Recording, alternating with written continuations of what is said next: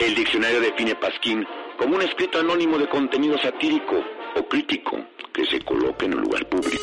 Adelante, diputado. En el Pasquín creemos que no todos los problemas de México se deben a una mafia del poder.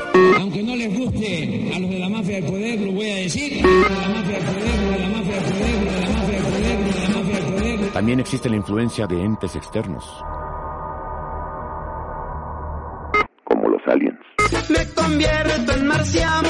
Los extraterrestres nos visitan. Los gobiernos nos quieren.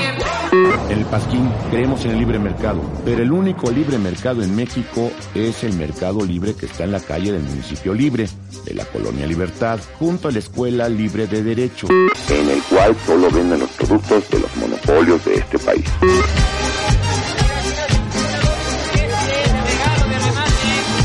Hacemos ya realidad la nueva grandeza mexicana. Muchas gracias.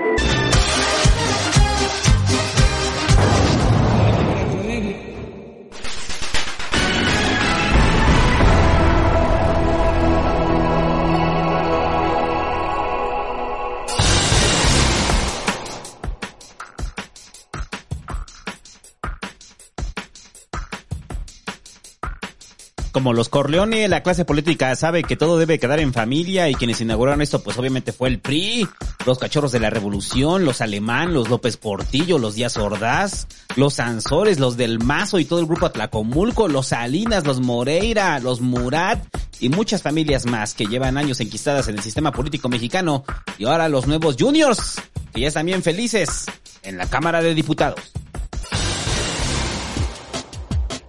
Justo el día en que Luis Calderón Vega renunció al PAN, su hijo Felipe Calderón Hinojosa se afiliaba al mismo junto con su hermana María Luisa y su esposa Margarita conformarían una de las familias más poderosas dentro de la política.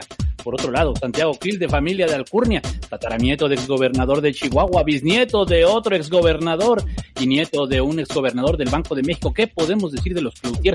Esa familia numerosa, gracias a que Maquio era bien cachondo y no existía el Netflix. Ahora los Cloutier están regados en todos los partidos. Si no tienes un Cloutier, es que no eres partido. Pero la izquierda no se queda atrás. Familias prominentes como los García, los Monreal, incluyendo el Monreal tonto, las Alcalde, los Sabines, los Simas y de ahí Sheinbaum, los Sandoval que ahora lloran en la tele de su sala y sobre todo la familia imperial del Pochitoque, los López Obrador, que estadísticamente hablando, quizá, quizá conozca a uno. En el Pasquín creemos que nuestra clase política es una clase social y la gran mayoría abusa de millones de pobres para mantener su estatus de vida. Esta mayoría es nepotista, corrupta, ladrones de cuello blanco, que se sirven del tráfico de influencias, del abuso del poder. Cómplices unos de otros. Desconectados por completo de la realidad del país, les importa un carajo el bienestar de la gente y desde 1827 somos responsables de ello. Por eso mismo podemos cambiarlo. ¿Qué? ¿Esperaban un chiste? Bueno, les dejamos al payaso Chispita. Caballo la agarra y le dice, ¡te voy a meterla! El Pasquín.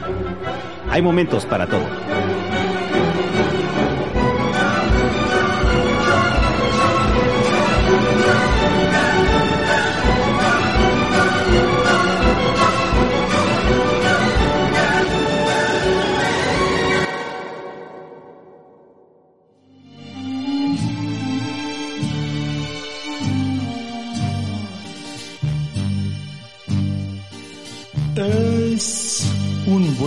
Tipo mi viejo que anda solo y esperando.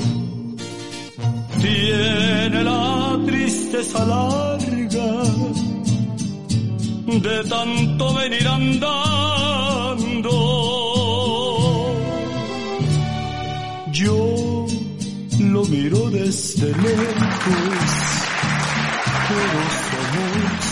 Buenas noches, tardes, días, o cuando usted escuche el pasquín tapado, muchachos. Estamos comenzando el pasquín tapado. Ya no voy a decir el número porque siempre se me olvida. El pasquín 19, tapado. 19. El 19. De las familias políticas mexicanas. Y está aderezado por Vicente Fernández y esta canción, muchachos. Que yo le decía al búho que en general siempre que hay como un junior, porque yo he ido a cumpleaños de juniors, y, o sea, cum- cu- cumpleaños del papá. O sea, cuando es cumpleaños del papá, siempre llega el junior, güey, y dice, le voy a contratar mariachis a mi papá. Entonces llegan los mariachis, güey, se pone el junior enfrente y se la pone a cantársela a su papá. En una relación familiar homoerótica muy extraña, muchachos. Aderezada con ese aroma a tequila caro. Sudor de borrachín y aliento alcohólico, muchachos. Mientras lloran y se besan y el papá aga- agarra así. Y le da un beso. ¿Tú crees que los Murat no lo han hecho, güey? Sí, por su... Yo me imagino así al, al niño verde diciendo, es un gran tipo mi viejo. Claro que sí, claro que sí, ¿no? Te heredó un partido, güey. Pues obviamente estás agradecido, ¿no? O sea, o al, al pinche Murat, güey. Qué bueno, ahora eres gobernador gracias a tu papá, güey. Que a toda madre, güey. O sea, pues cómo no lo vas a querer, güey. Por eso eres gobernador. Bueno, y así todos, este... De lo que vamos a hablar el día de hoy, muchachos. Yo sé que el día de hoy va a parecer que estamos mezclando el resentimiento social con el análisis político, pero la verdad es que... Es que sí. Sí es cierto. Nos da coraje no tener familia de alcurnia. Ajá, exacto. Nos da, fa- nos da coraje no poder sentarnos en una peda de señores ahí y decirle, papá, te quiero mucho, pa. Te quiero mucho, gracias por hacerme diputado, papá. Que ahorita que hablemos de los Moreira, güey, que es de esas cosas bien raras, el pedo, güey, de toda la familia ahí en Cámara de Diputados, güey. Oye, este, nada más para aclarar. Hoy no hay superchats, no pongan superchats, no es necesario poner superchats. Así no pongan superchat. Solamente con sus chats hacen un comentario y a la mitad del programa vamos a leerlos porque esto es para Patreons, transmisión para Patreons. Exacto. Es que generalmente así grabamos el pasquín tapado, muchachos. Pero hoy el búho dijo, no, pues mándales el enlace para que los que puedan, pues los, lo vean en vivo, ¿no? Entonces la banda, ay, güey, espérate, se me metió ahí alguien cantándole también a su papá. Ahí está. Eh, entonces para toda la banda que va llegando, pues es la misma forma de hacer el pasquín. Yo creo que íbamos a hacer así, ¿no? Siempre. Pasquín tapado. Sí, les vamos a avisar ya cuando vamos a hacer el programa y ya se ponen truchas y este y entran. Dicen que si los Skywalker cuentan. Sí, pues sí, güey. Claro, Lea, Lea- es de las Lea peores tiene doble nepotismo. Es de las peores familias políticas de la galaxia, los Skywalker, güey. Ándale, güey, claro, sí, los Skywalker son como los pinches Murat, a huevo que sí. Pues bueno, todavía no tienen a alguien de ese, de ese nivel, ¿no? Sería más Ah, como... todavía no. Y los Salinas, pues todos los juniors salieron medio tontos, ¿no? pues sí, güey, pues no sirven para nada, para meterse en- solamente en sectas como en la de X-Beam o esa madre, güey, la Nexium. Este... O sea, solamente sirven para eso, güey, para ridículos. Los cedillos tampoco, ¿va? Nada más para golpear a YouTube, güey. Nada más para golpear al, al guarura de YouTube. Y el y para embarazar a quién era, el- quién era, quién embarazó. Uno de ellos, ¿no? También tuvo un hijo con uno de ellas, con, pues creo que era con la misma Edith González, tuvieron, sí. No, no, no, no, no, no, no, con Erika Buenfield. Ah, con Erika Buenfil tuvo. Erika Buenfield. Entonces, este programa se llama Las familias políticas. Va a haber otro, yo creo, porque nos van a empezar a decir, oye, te faltó este, y y vamos a estar en el momento, de, ay, se nos olvidó este, y se nos, así va a pasar. Entonces, esto es como algunos chismes de la política 2. Ajá. algunos chismes de la Es política. como 2. ventaneando. Bueno, ahorita me voy a quejar. A a ver, antes de empezar. No, muchachos, vamos a criticar a las familias políticas. Es lo que vamos a hacer. Porque hay un portal web que ya lleva muchos años. Yo lo descubrí en esa campus party donde andaba con el Julio. Y crearon en ese entonces un portal que se llama Cuna de Grillos. Así se llama, cunadegrillos.com. Sí, ya tiene muchos años. sí. Y es la revista clase o la revista de, de sociales, pero de la clase política. Y es terrible verla, güey. O sea, o sea, yo pensaba al inicio que era como de broma o de mame. No, es en serio. Es, es su propia revista de sociales de la clase política, porque usted recordará que en las revistas de sociales de los periódicos, pues también hay clase política, empresarios, músicos, artistas, güey. O sea, pero la clase política no, necesitaba su propia, su propia revista de sociales, muchachos. Y ahí está, cuna de grillos. Entonces quiere meterse a que le dé asco, no puede vomitar, no puede vomitar, tiene un pinche así acidez estomacal y quiere vomitar. Se le subió la peda bien cabrón y necesita vomitar porque su mamá se va a dar cuenta. Métase a cunadegrillos.com para que se vomite a gusto, muchachos. Y ya, el Pasquín 19 tapado es traído gracias a sus maravillosas donaciones en Patreon. Recuerda que esto es gracias a los Patreon. Entonces va la primera mitad y luego la otra mitad a la mitad. Y es traído gracias a Gabo Teja, a Caras de Chuipilo, a Linda Hernández, a Iván Centeno, a Tamalito Ácido, a Israel Becerril, a Bogacitro, a Paulina Guerrero, a Ay Luis, a Juan Ángel Cepeda Fernández, a Claudio Pasos, a Smart 664, a Karine Scans, a Alex González, a Dante Cruz Mejía, a Puto el que lo lea, a José Cupí, a Suseg, a Vidiel, a Arturo Velasco, a Edgar Mata Ponquesa, a Daniela Martínez, a Persona de Cuevano, a Daniela David del Campo, a Eduardo Méndez, a Christopher Bortán, a Ariel R, a Baruch Martínez, a Xiao Shu Shu, la verga, Xiao Xuan Su, a Luis Alba, a Luis García, a Vicom, a Gilberto Carlos Espinosa Cruz, a Alejandro Hernández, a Orlando Laija, a Soy un Vacío, a Jorge Todd, a Marco Flores, a Raimundo Casani, a, a Ernesto Pablo, a Cosme Fulanito, a Carlos Abraham Corrales Moreno, a Fer Favela, a Urban Storm 79, a Diego Arana, a Briseida Cabrera Lugo, a Marcos Guillena, a Jorge Madriles, a Gerardo Santander, a Leonardo, a Ricardo Vega, al Adrián Camel, Moy, al Jerus, al Alan Alexander, a Ulises Kaki, a Pizza Hot, a Kurogi Musay, a Beto García, a Uri H19, a Alfonso Mustafa, a Luis Gómez, a César Torralba, a Runi 23, a Manuel G. Ortega, a Ramsa Mondragón, al güey que nunca puedo pronunciar su nick, a Ampaye Caitú, güey. Amante Bandido, a Enrique Segundo Reyes, a Luis Lemoine, a David, a Francisco Smith, a Sergio Benítez Martínez, eh, a Carla González, a Mayus Rojas, a Saraí Magallana, a Giovanni, a Jesús Blancarte, a José Ángel León, a César Ocampo Rodríguez, a Luis Pérez, a Mildred Jiménez, a Weber Manuel Almura, a Artemio Sotomayor Olmedo, a Eduardo Liz Mancilla, a Víctor de León, a Roberto Torres, a Alessandro HD, a Rafael Fernández Soto, a Adrián López, a Francisco Almazán, a Roberto Daniel, a Ricardo Esquivel, a Adrián Echeverría, a López Puma y a Arturo Soto y los demás en la segunda mitad, muchachos. Porque si no, esto se vuelve eterno. Gracias, gracias a todos los Patreons que hacen posible el Pasquín tapado y el Pasquín regular. Sin ustedes esto no sería posible, muchachos. Por eso los queremos mucho. Entonces, el Pasquín, los queremos mucho. Pero te lo puedo hacer con efecto. El Pasquín, los queremos mucho. Gracias, muchachos. Y ahora sí, lo que a usted le interesa, el ventaneando de la política, o sea, sí, las familias políticas. Yo decía en la editorial Búho que, que el- el- al parecer cuando empieza todo este rollo es después de Miguel Alemán, ¿no? Pero tú decías que no. Bueno, a ver, o sea, si tomamos en cuenta que Hernán Cortés tuvo un hijo y que la, y que la gente lo empezó, hubo una época que sí lo vieron como Mesías a su hijo de Hernán Cortés, pues, o sea, ¿no? Ya desde ahí, ¿no? ¿O qué podemos decir de, de este, de... ¿cómo No, pues del propio Moctezuma, güey. O sea, no, no es que hubiera Ah, elecciones, güey. o sea, no, Oye, Tonatiu, ¿vas a votar hoy? No, no, no es que no me convence. Moctezuma segundo. Es el único candidato. No, no, no. No, y este, eh, ¿cómo se llamaba? Este, Félix Díaz, ¿no? O sea, o sea, Porfirio Díaz y Félix Díaz, aunque ese sí era medio ninguneado, ¿no? O sea, no, realmente no estaba, Es porque quería ganarse las simpatías de su tío. este, pues sí, por supuesto que sí. O sea, sí, el nepotismo siempre ha estado presente. Es algo natural, además, hay que decirlo. Es Sí, algo o sea, natural de la es- política por diversa, porque pues la- al final tú creces en familia política y, y te vas a dedicar, muy, muy probablemente te vas a dedicar a la política. Ay, nos faltó alguien. Ahorita me acuerdo, te lo voy a anotar.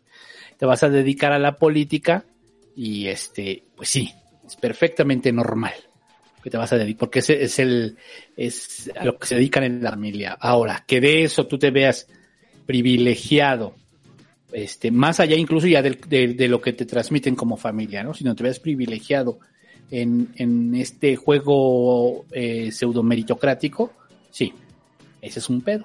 Siempre va a existir.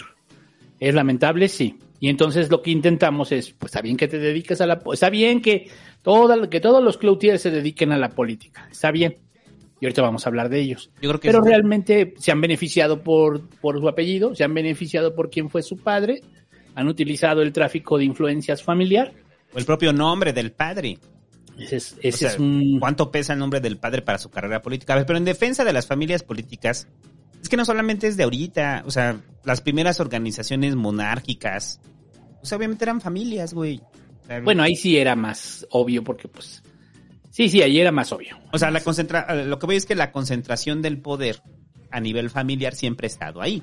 Sí, Lo que sea, ha cambiado son los mecanismos alrededor de ello, que nos permiten separar a los individuos de las familias. Entonces, cuando a veces se habla que la política o la clase política mexicana es muy monárquica, pues es cuando se lo vamos a ver el día de hoy.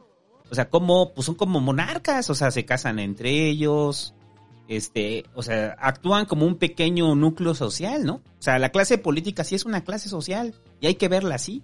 Sí, es una clase social, siempre, sí, ya lo hemos dicho. Pero, pero bueno, y sí, por supuesto, se casan entre ellos, se fortalecen entre ellos. Así funciona. Eh, pero no ha sido, o sea, en otras épocas, pues obviamente No, y- había y es- bodas. Y es en todos los países, además, Así hay que decir. Pero aquí vamos a hablar de nuestro caso en México, como y un algunas personas. Algún hay muchísimas, o sea, vamos a hablar como del 5%, porque todo lo que nos hay un chingo que no se ve, está ahí. Y, o sea, en el gobierno lo ves, ¿no? Este es hijo de este, este es hermano de este, este es primo de este, aunque digan, por ejemplo, ahorita que no que no que no puede haber este que no puedes contratar familiares, lo cual pues también es como, mm, bueno, está bien.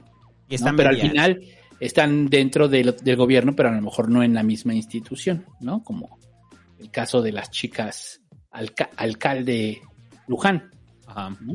Este, sí.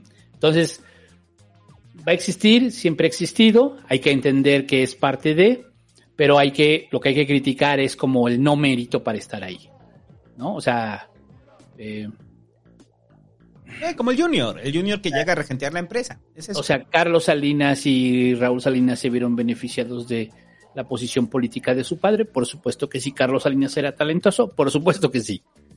¿No? Raúl Salinas era un pobre pendejo. Por supuesto que sí. Entonces, ese es el tema. ¿No? Y aún así eso no impidió que fuera uno de los hombres más poderosos de México. Entonces, Raúl Salinas. Ese es el tema.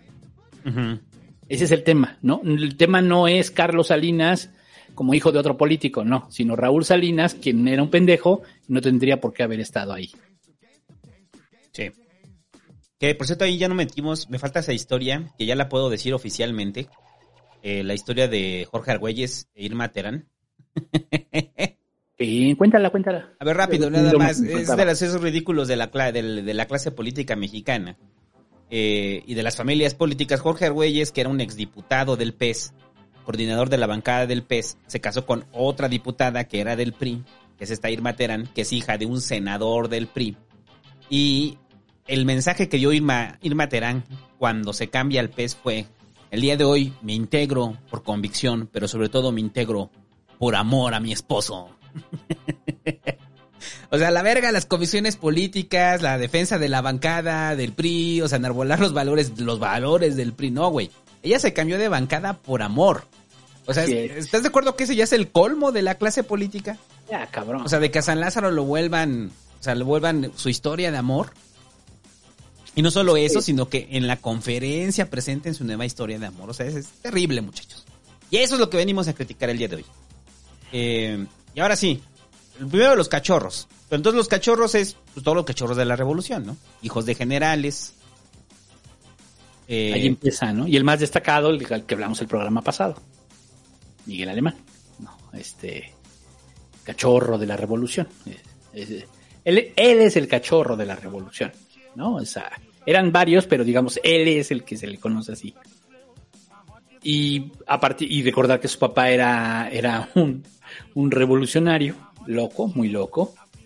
Un, era de revolucionario a guerrillero, ¿no? Pasaba fácilmente. Y este, en algún momento fue político, pero no le gustó. Bueno, y, y a su hijo, pues que llegó a ser presidente de México. Y luego viene su hijo, y luego viene su nieto, ¿no?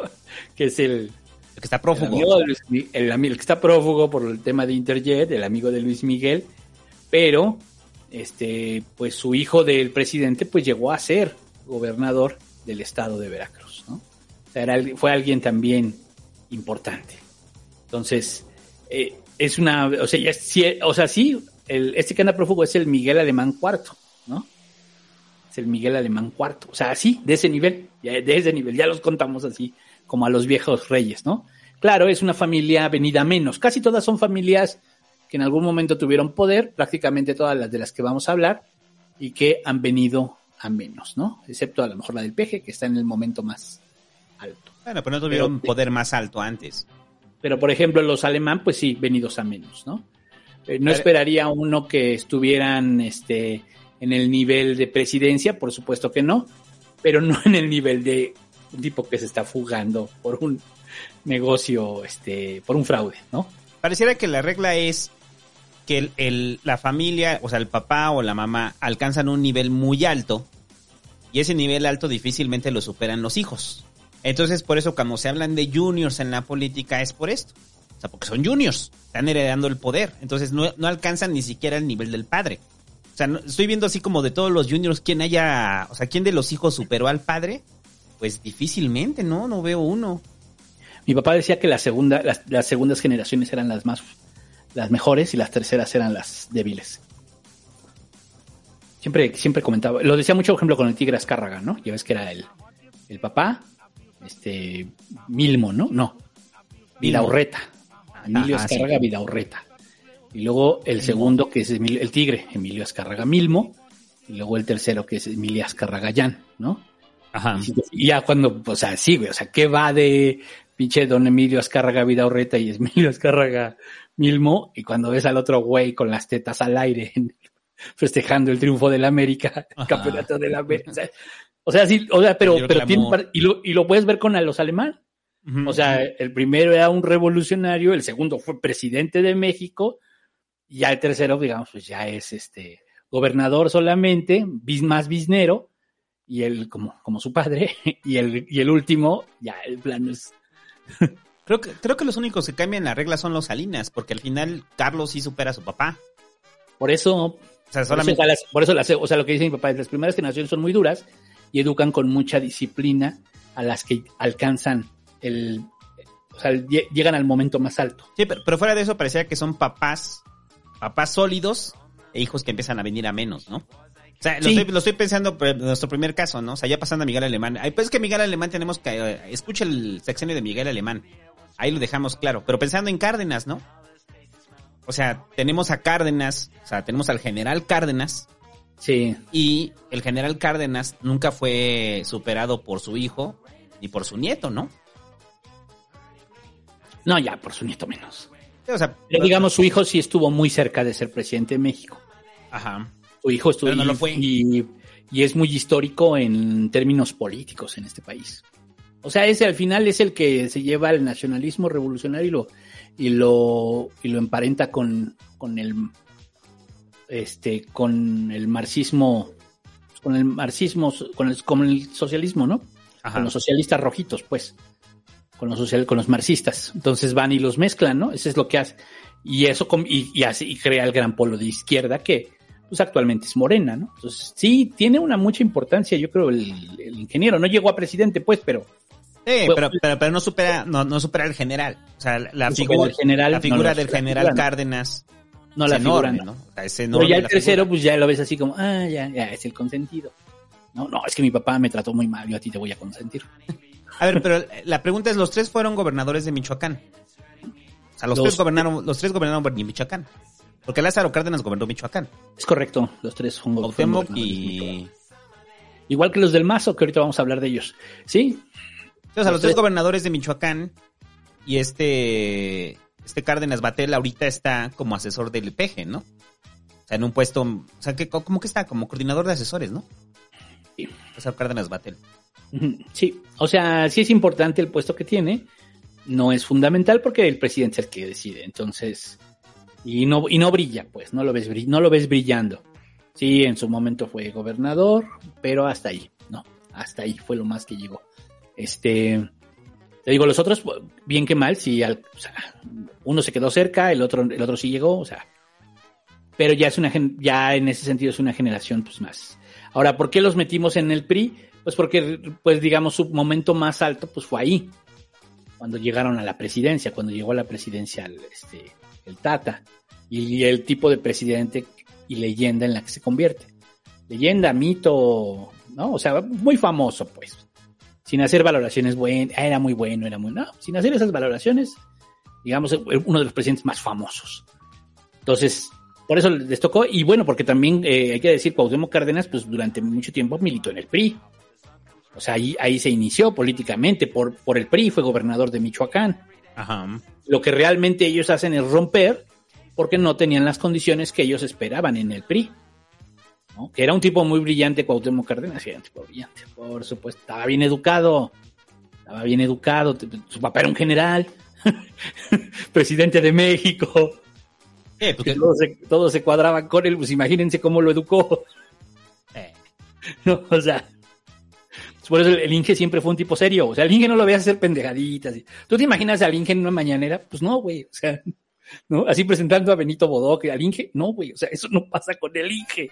ajá. ¿no? El, el Inge es otra cosa. El Inge es más, este, es un tipo serio, es de la izquierda, pero acá nacionalista revolucionario. Es como su padre, ¿no? O sea, es como su padre. Son tipos serios, son tipos formados. Bueno, entonces, este, pues el Inge, digamos, desde mi punto de vista, sí es un buen hijo de su padre. Este, sí, y sí fue importante, fue importante, nada más que ellos se salen, como ya lo comentamos en el, en el pasquín de la historia de las izquierdas, pues ellos se salen del PRI, pues porque no tenían jugada. Esa es la realidad. Si no, seguirían en el, se hubieran quedado en el PRI. O sea, si le hubieran dado la candidatura a él o a Porfirio, pues ya, ahí se hubieran quedado. O sea, no hubiera, pero más bien la idea, pues es que no, es que, pues era hacia, hacia la, hacia el neoliberalismo. Pues ustedes creen que de la Madrid que iba a pensar, ¿no? Así, ah, no, sí, no, pues mejor a estos. No, pues ¿quién sostiene el proyecto? Pues este güey, ¿no? Adelante. Entonces, este, ahí es donde fueron más fuertes. Sí es cierto, Cárdenas después fue candidato a la presidencia dos veces más. Eh, fundó un partido muy importante, que el PRD, este, junto con los rojos, este, y le dieron forma a la izquierda. Fue, es la mayor unificación de la izquierda partidista, por así decirlo. Esa es la mayor unificación. El PRD y ahora, pues, Morena, ¿no? Este, y ya, ya eh, Batel, pues Batel siempre fue como político, pues porque es hijo del ingeniero, ¿no? O sea, Batel siempre es, o sea, ese es el caso del privilegiado Batel, Lázaro Cárdenas Batel. No es, es un tipo inteligente, por supuesto, pero no es brillante, no es el gran líder, ¿no? Y entonces, pues siempre lo, lo fueron llevando, dijeron, ay, pues lo vamos a hacer candidato a gobernador, y luego fue gobernador. ¿Por qué? Pues porque se llama Lázaro Cárdenas. Y pues eso por sí solo, pues ya ganaba, ¿no? O sea, era así como, ¡fua! Por eso incluso, este, recuerden por cuál fue el último estado que perdió el PRD, Michoacán. Michoacán fue el último estado que perdió el PRD, ¿no? Eh, fue el, el que al final se quedó, pues porque es la cuna del cardenismo. ¿Qué más? De los Cárdenas, pues no, ya, ya lo abarcaste. Este. Los López Portillo, muchachos, que aquí el. Los López Portillo es cuando se inaugura la frase del orgullo de mi nepotismo, ¿no? O sea, que así lo dijo López Portillo, tal cual. Entonces, O sea, Ló- López Portillo tenía, era nepotista, ¿no? En extremo. Pero el orgullo de su nepotismo era su hijo. O sea, y lo dice, lo dice en una entrevista y dice, aquí está el orgullo de mi nepotismo. Algo que caracterizó a, López Portillo fue eso, ¿no? El nepotismo. O sea, toda su familia ocupó espacios importantes durante su sexenio. Muy Recuerde, importantes. recuerde que todo el periodo... Ah, saludos al Gerardo de Zoom, güey. Porque para toda la banda que le gusta el cine, eh, el periodo de Margarita López Portillo fue terrible, ¿no? O sea, recuerde que Margarita... O sea, cuando sucede el incendio de la Cineteca es durante el periodo de Margarita.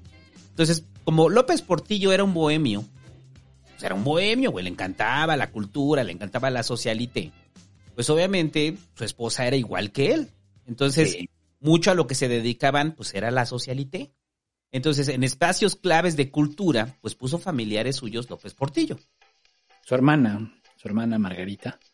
Y ella, pero además ella controlaba la televisión, la radio y las películas. Ella era, eh, y ella era quien tiraba la línea de qué era lo que tenía que haber. Y era cuando se dio promoción. Recuerda que ahí surge el cine de ficheras. Y cuando el cine mexicano entra en crash. O sea, precisamente porque están viendo el Disney bajo la dirección de Margarita. Margarita es muy odiada, ¿eh? O sea, toda la comunidad cinematográfica la desprecia.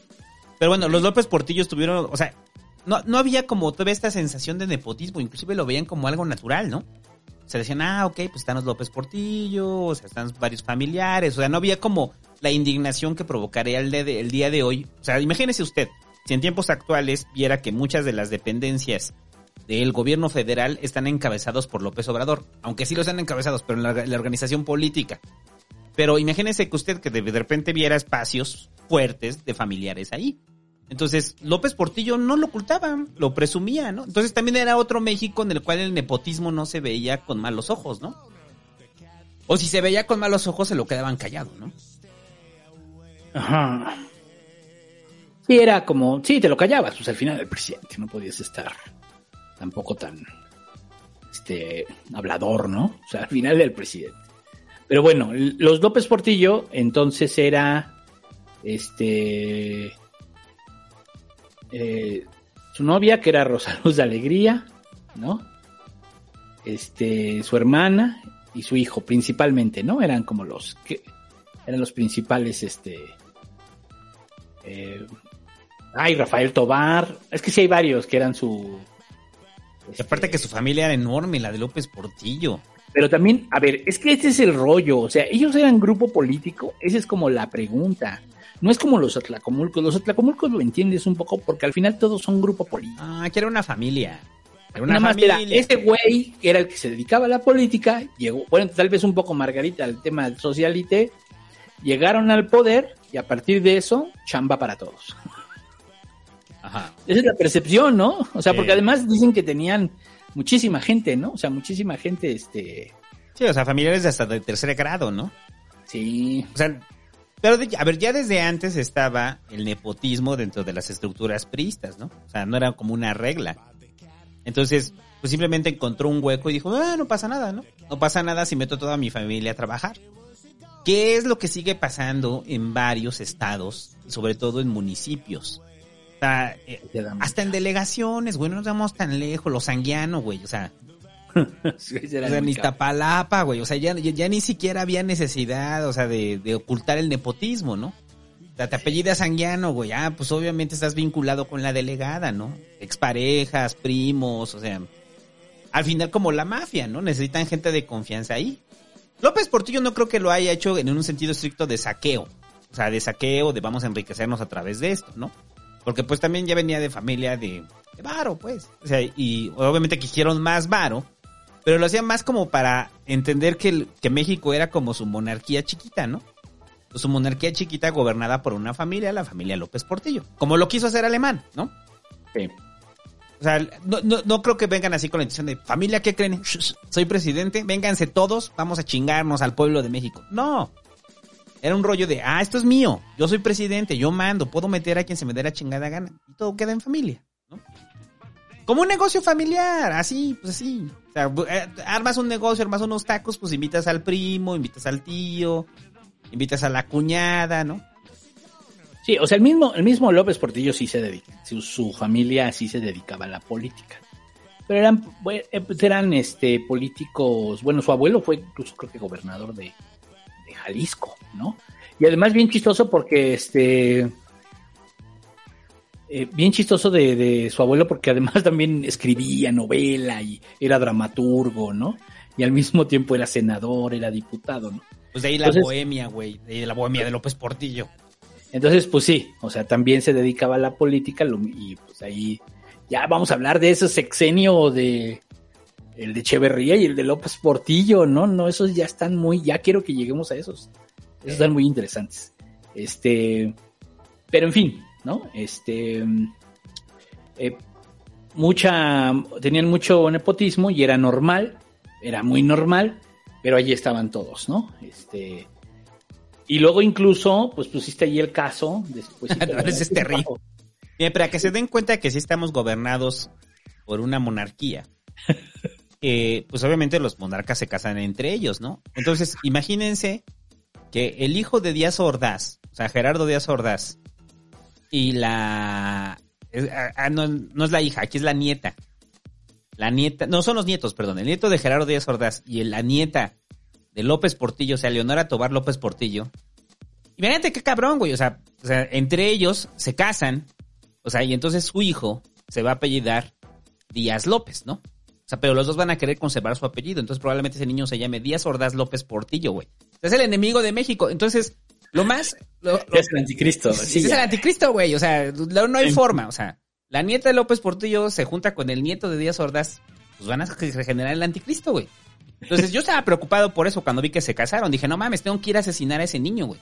No debe de nacer. Entonces, Pero ya se divorciaron, ¿no? pero Sí, afortunadamente ya se divorciaron, muchachos. ¿Y ¿No tuvieron hijos? Sí tuvieron. No, sí tuvieron hijos. Y así está. El, el anticristo se está gestando ahí.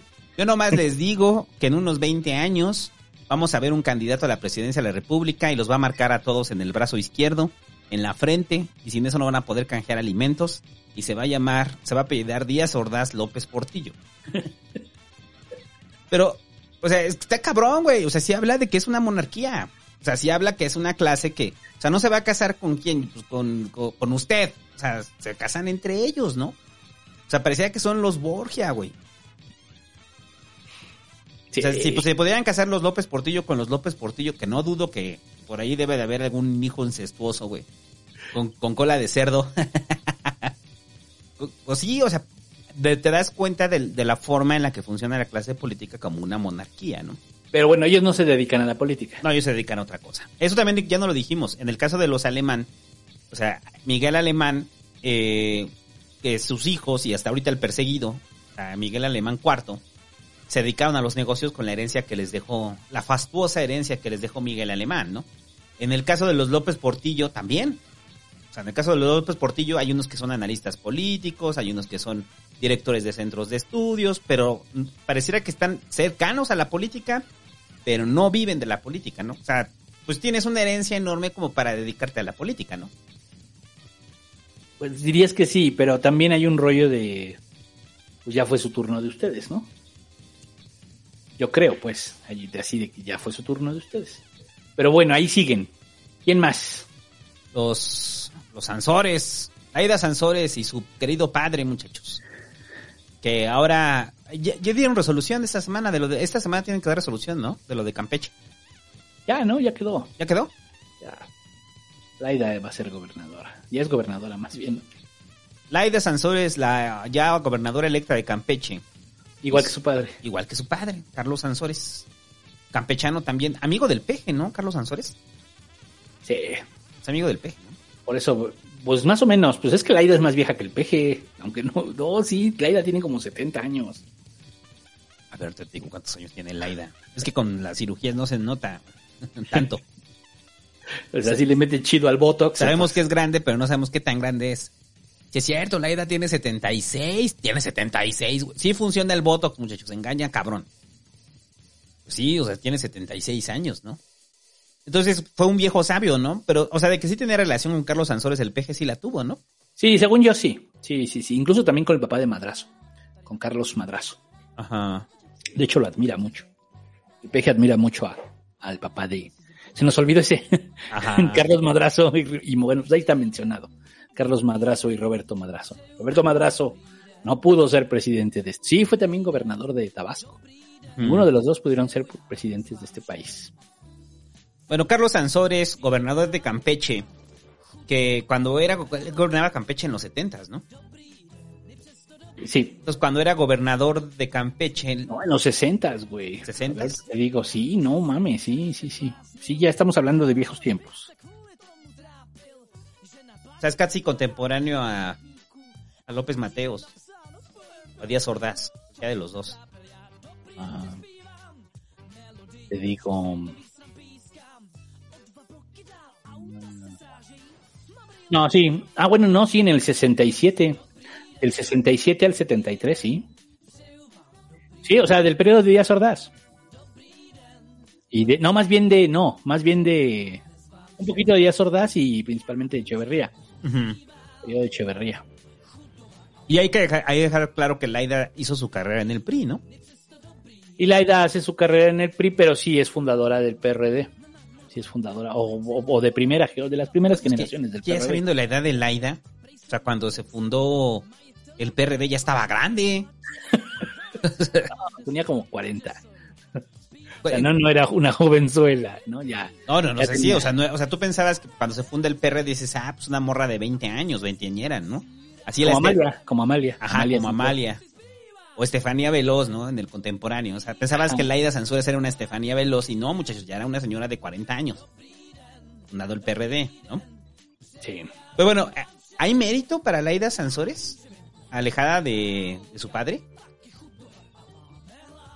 Pues obviamente el hecho de ser hija de un gobernador le ayudó políticamente. Supongo que mm, tenía una lucidez mayor en su juventud. Quiero pensar eso, quiero imaginar. Este y, mm, y hasta ahí. Y más bien lo que se ha convertido, y ya entendiendo un poco su edad, pues, el- eh, o sea, a ver, seamos claros, eh, esta escena donde le grita que todos son, la de senadora valiente, ¿te acuerdas? Ajá. Les dice a Peña Nieto y a todos que son unos corruptos y que ching, y que les empieza a mentar su madre, y ¿te acuerdas? Pues, ¿eso cuánto tiene ese, ese video? ¿Cuántos años tendrá? Unos Unos seis. seis. Entonces estamos hablando de una señora de 69 años en ese momento. Contextualícelo así, ¿no? Y a ella la convirtieron en la senadora valiente. O sea, también, la, la- también se vuelve famosa a partir de sus posiciones estridentes de una señora de 69 años gritando mentadas de madres en el Senado. ¿no? Sí, O porque sea, antes de eso no sabía usted nada de la Ida Sansores. Si no tuviera a lo mejor todo el votos y todas las operaciones y todo el tinte, pues a lo mejor la veríamos como una señora, como es una viejita de 69 años gritando improperios. Y usted dígame a lo mejor si qué imagen tendría, ¿no? Ajá. O sea, si cambia, si cambia, pues. Bueno, bueno, más allá de eso, ok, más allá de, de eso, pues también su, su, su ultra fidelidad al presidente, ¿no? Eso también juega con ella, ¿no? Entonces, ser famosa, ser hija del gobernador, porque usted recuerda algunas ideas de Laida, usted recuerda alguna, alguna propuesta, usted recuerda algún posicionamiento sobre algunos temas. Más, a- o sea, más allá de esto, de las mentadas de madre, usted así, políticamente hablando, en serio, ¿usted recuerda algo de eso? Entonces, pues obviamente sí ha sido beneficiada. Bueno, también los intentos de ser gobernadora en Campeche, ¿no? O sea, Laida es de su cuarta elección, ¿no? Sí, sí, lo intentó varias veces. O sea, ya es conocida en Campeche. O sea, probablemente en la política nacional se hace famosa hasta que es senadora, pero en Campeche como candidata de oposición, pues ya es conocida, ¿no? Durante años. Así es. Y para la siguiente, espérame, quería poner esto, nada más para, antes de que entremos en tema, porque este tema, pues sí, es así, muchachos, se antoja así.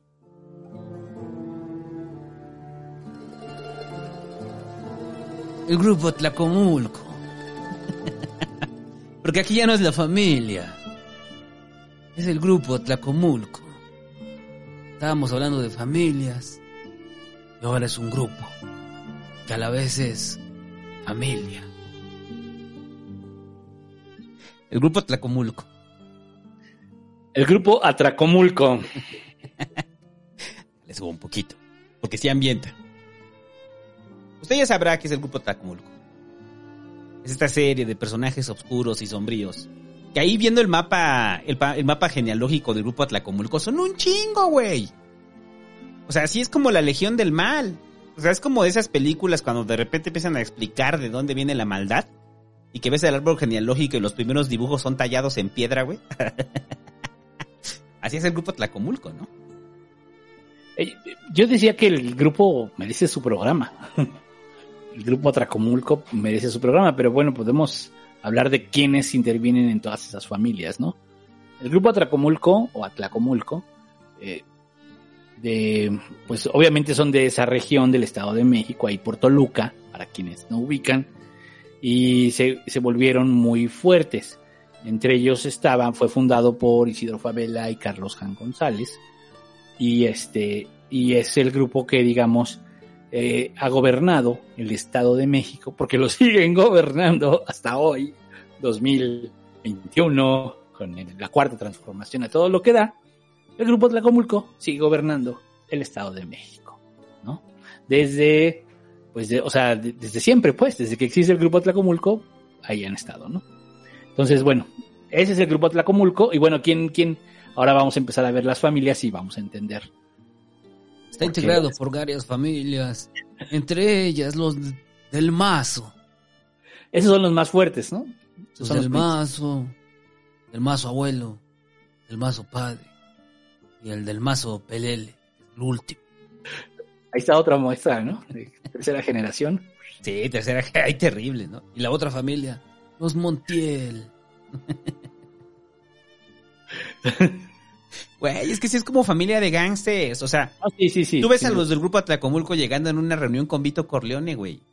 O sea, está Vito Corleone sentado, llegan así todos los grupos este, italianos de la mafia y llegan los, los el grupo Atlacomulco, ¿no? O sea, si ustedes de repente llegan y le dicen, güey, me metí en pedos con el grupo Tlacomulco, no, no mames, güey, yo ya les dejo de hablar.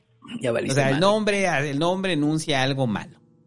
Pero bueno, hay que decir que el grupo Tlacomulco parece que establece los, los preceptos más culeros de la política mexicana, ¿no? Carlos Hank se convierte en, en el principal este eh, Ideólogo. ideólogo Ideólogo de de este que- tipo de política priista, ¿no? este, pero pero ¿qué? Vamos a hablar así. No, es que nos- se nos va a ir todo el programa. No, güey. vamos, a, ver, vamos, vamos a hablarlo rápido, nada más. Vamos a hablarlo rápido. O sea, No, es- no, nada más de lo que representa el grupo Tlacomulco, ¿no? Sí, sí. Porque eh, es que, por, por eso decía el asunto de Hank. Porque, Bueno, sí. a ver, nada más, nada más rápido. El, el asunto de Hank es que Hank forma, hace una forma de hacer, pero que era una forma de hacer política que transmite de generación en generación. Y por eso cuando llegó Peña, con sangre a Tlacomulco, porque Peña Nieto, muchos no lo saben, forma parte del grupo Tlacomulco. Este, ¿qué nos hizo pensar que iba a ser distinto? Lo trae en los genes, güey. O sea, lo trae no solamente en la formación y en la educación, sino el gen Atlacomulco existe y lo posee Peña Nieto, ¿no? O sea, Alfredo del Mazo es su primo, para que tenga claridad. Sí, Alfredo del Mazo es primo de Peña Nieto. Peña Nieto viene, es el primer presidente que lograron, ellos, el único que han logrado. Carlos Juan González en su momento fue ultra mega popular. El problema es que él era hijo de un extranjero, entonces no podía ser presidente de México. Ya después eso cambió, por eso llegó Fox. Pero en ese momento, cuando se planteó que Carlos Hank podía haber sido, este, había sido, porque además fue gobernador y fue, mm, este, eh, fue gobernador y fue y fue regente de la capital.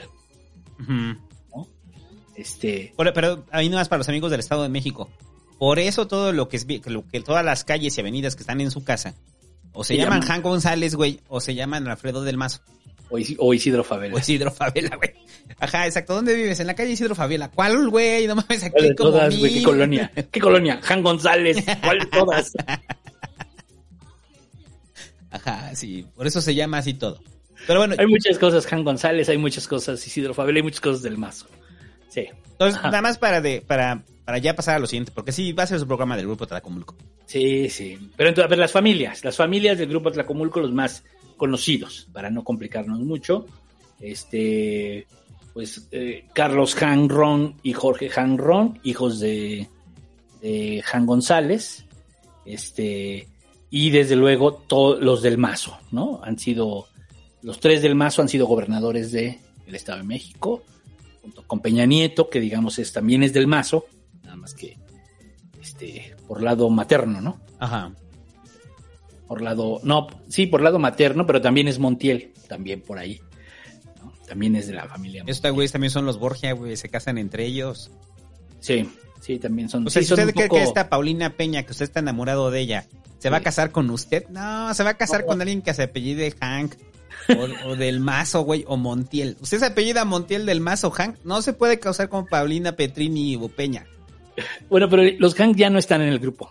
Los Hank ya, ya, porque cuando se murió el papá, a los dos Hank no les quisieron reconocer sus derechos de herencia y Eh, terminaron mandándolos a la... Y ahí más bien los del Mazo se apoderaron del, del grupo Atlacomulco. Por eso el Hank, que- el Hank hippie y arrabalero estuvo de candidato ahí en el, en el PES, muchachos. Sí, ¿quién es el dueño de, del caliente?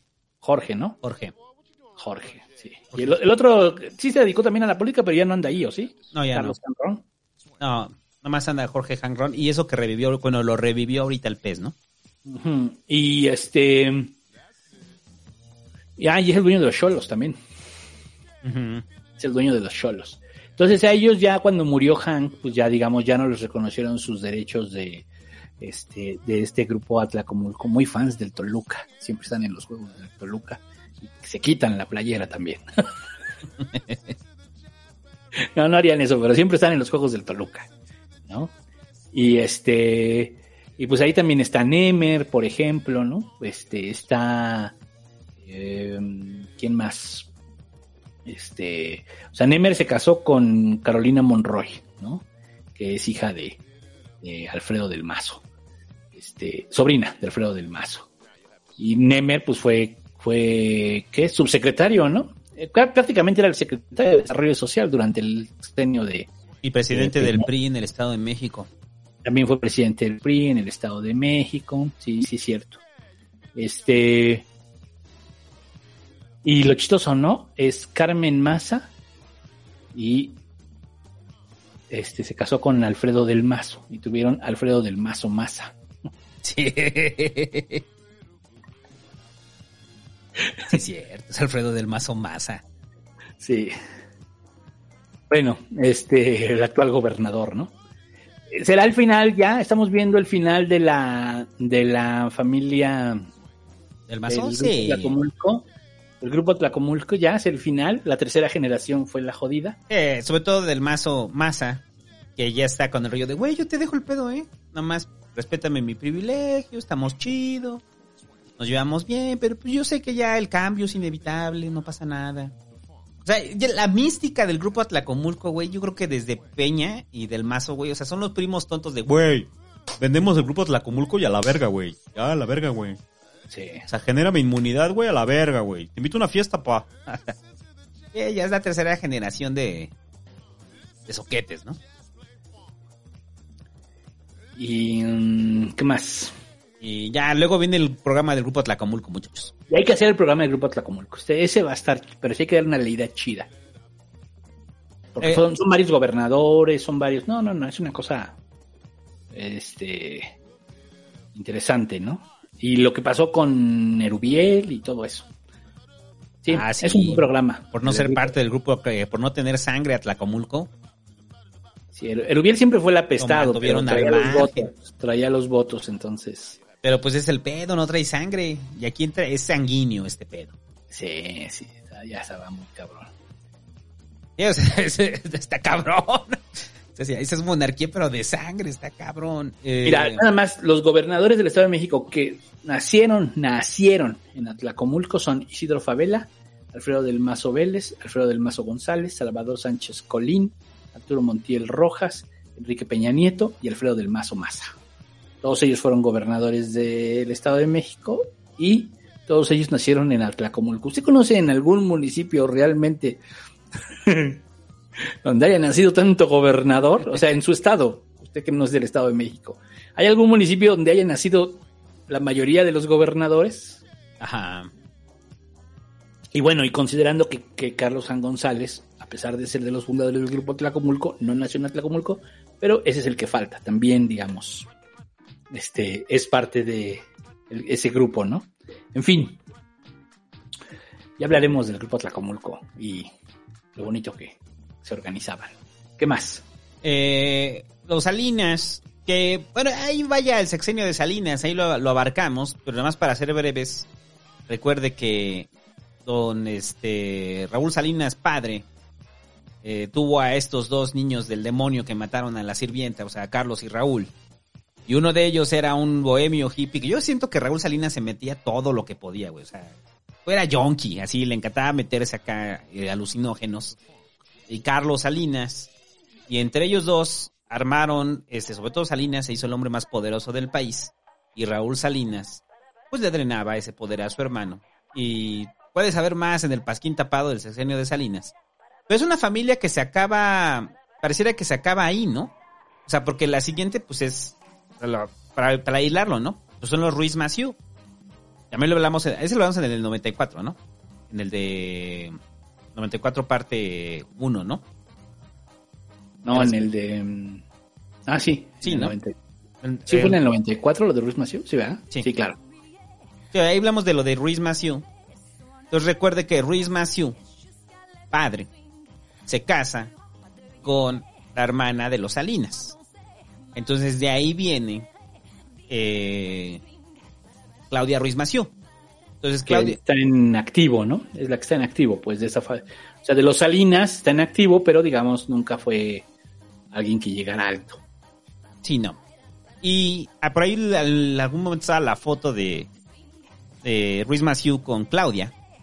Y lo que decíamos esa vez es que las cenas familiares de los Salinas y de los Ruiz Massieu ha de estar bien cabronas, ¿no? De ser un pinche desmadre así de, o sea, pues es que al final decíamos que el, ha de ser bien complicado ver a, a Carlos Salinas Y si tú eres Claudia Ruiz Massieu, no pensar, pues que mataron a tu papá, ¿no? O sea, Sí. está cabrón, o sea, que tu tío mató a tu papá. O sea, eso es como... Pero bueno, al final tu, tu mamá también es una Salinas. Ajá, pero y al parecer por ahí también vino el 4, ¿no? Entonces, no sabemos. Pero bueno, entonces Claudia, ¿dónde la identificamos más? ¿En los Ruiz Massieu o en los Salinas? en los Salinas. Porque, o sea, los Ruiz Massieu se murieron. Los, los tres, ¿no? Ya ves que contamos aquella Ajá. historia del hermano que lo mataron. Es una muy trágico, pues. Este, entonces, los Ruiz Massieu como tal, los Ruiz Massieu, ya. Quienes siguieron vivos? Pues los Salinas, ahí seguían, sea, sobre todo eh, Carlos, pues sí, sí, siguió influyendo en la política, pues. ¿no? Y sigue teniendo amigos y le sigue, y pues a- trae toda una escuela, ¿no? Y son los salinistas. Entonces, pues sí, sí está beneficiada de eso. No dudo que sea una chava que le echa ganas y trata de hacer un buen papel. Este, y al final, pues no le dio, ¿no? Porque también, pues le tocó estar en, al frente del PRI en la peor época de, en una de las peores épocas del PRI, que fue de cara a los procesos electorales, tanto de 2015 como de 2018. Ujú. Entonces, en una época muy jodida para el PRI, donde el presidente Peña no ayudó. No ayudaban, ¿no? Así como que, oigan, Luis, hagan algo bueno, no mamen, ¿no? O sea, nos está cargando la chingada, pues sí. Y siguieron en su estilo altracomulco. Ajá. Este, Pero que nada más hay para defender un poco a Claudia. Yo por eso digo, eh, eso, ¿no? Ajá. No, pero creo que, o sea, los Salinas sí, la forma en la de hacer política es muy distinta a la que hace política Claudia, ¿no? O sea, también, Sí, también son tiempos distintos, ya son tiempos distintos. o sea, es limitada dentro de su propio gen salinista que tiene Claudia, ¿no? Pero ¿Cómo sí, que- limitada? sí, o sea, o sea, no se le desboca el demonio de los Salinas. Pero tú estás pensando en los Salinas en el poder. Pero ¿cómo llega Carlos Salinas al poder? Siendo un excelente burócrata, ¿no? Siendo un burócrata de alto nivel. Sí, y Claudia solamente es herencia de poder. Es herencia de poder, no es que ella se haya convertido en... un- No es como Mitt, ¿no? A lo mejor. Sí, porque aparte, en el- a nivel del prismo, la figura de José Francisco, pues es enorme, ¿no? Sí, Enorme. entonces sí se ve beneficiada también de, de eso. Sí, pero aún así los modos, o sea, de, perdón, dentro del sexenio de Peña Nieto, a Claudia, o sea, le veías los modos a diferencia de los atlacomulcos, atlacomulcos. O sea, sí veías que los fomos, las formas de Claudia eran distintos, ¿no? O sea, inclusive Sí. la- la- las veces que la mandan como, que la tratan de mandar como secretaria de decoración, Claudia se pone al pedo, ¿no? Sí, O sea, cuando está en la Cancillería, sobre todo, ¿no? pues termina renunciando. Sí, se termina renunciando frente a la forma de hacer política de los atlacomulcos, ¿no? O sea, lo que voy es que es una generación. Porque no es, no es tan grande Claudia Ruiz Massieu. No, no, no, no. Bueno, sí. O sea, sí es grande, pero no es así. Va a tener como un tostón. Ajá, a ver como cincuenta y tantos, ¿no? No, 49, No, güey. como- 49 tiene Claudia Ruiz Massieu. O sea, no es tan grande. No, para nada. Es muy joven para la política. Ajá. Eh, pues sí. Pero bueno, esas son las familias. Ya hemos hablado de los Salinas, nada más los queríamos enunciar. Los dos hijos de un político importante, don Raúl, y que no pudo ser este presidente de la República, y eh, enfocados en la política, ¿no? Sobre todo Carlos. Muy enfocado, muy y muy coachado por su padre, o sea, sí como un proyecto político, eh, de lo cual sí ya no es como Claudia, ¿no? O sea, yo no me imagino Claudia yendo a visitar a su tío y dándole consejos, así como el don a, este, a Michael, ¿no? Sí, va decir, Ese que te invite a la reunión te va a traicionar. Que por ahí encontraban el vínculo con Peña. Por ahí decían el, el rollo de que Salinas tenía injerencia sobre Peña gracias a que estaba Claudia ahí, ¿no? Pues no, más bien era gracias a que estaba Videgaray. Eh. O sea, no, no, Claudia no, Videgaray. Ese era salinista, ¿no? Cabrón. Entonces, este, sí. Bueno, pues ya, vamos con. Eh, los Figueroa. Pues este, este también requieren su, eh, sobre todo cuando hablemos de la guerra, tenemos que hablar bien de la guerra sucia, sobre todo de la guerrilla de Lucio, y hablaremos de los Figueroa. Primero estaba eh, Ambrosio, y luego ya vino Rubén, y el otro Rubén, que curiosamente Genaro y el, Ambrosio pues fue parte de la revolución, ¿no? Y luego Rubén, el papá, fue gobernador de Guerrero y luego el hijo también fue gobernador de Guerrero. Entre las cosas anecdóticas pues fue que este, lo de Aguas Blancas le pasó al hijo, ¿no? Ajá. Este, y al papá, el papá fue secuestrado por, por Genaro y por, por Lucio. Fue secuestrado, ¿no? Y terminaron liberándolo. Desafortunadamente, este, lo terminaron liberando porque después, pues ya, sabemos lo que pasó, ¿no? Y entonces, indirectamente al liberarlo, pues también, digamos, en efecto mariposa, provocaron lo de aguas blancas. Pero bueno, este, nada más era como enunciarlo. ¿Qué más? Los, los Moreiras, muchachos. Aquí vas. Que aquí es importante. Yo creo que los Moreira se construyen a través del nepotismo y de la relación de carnales.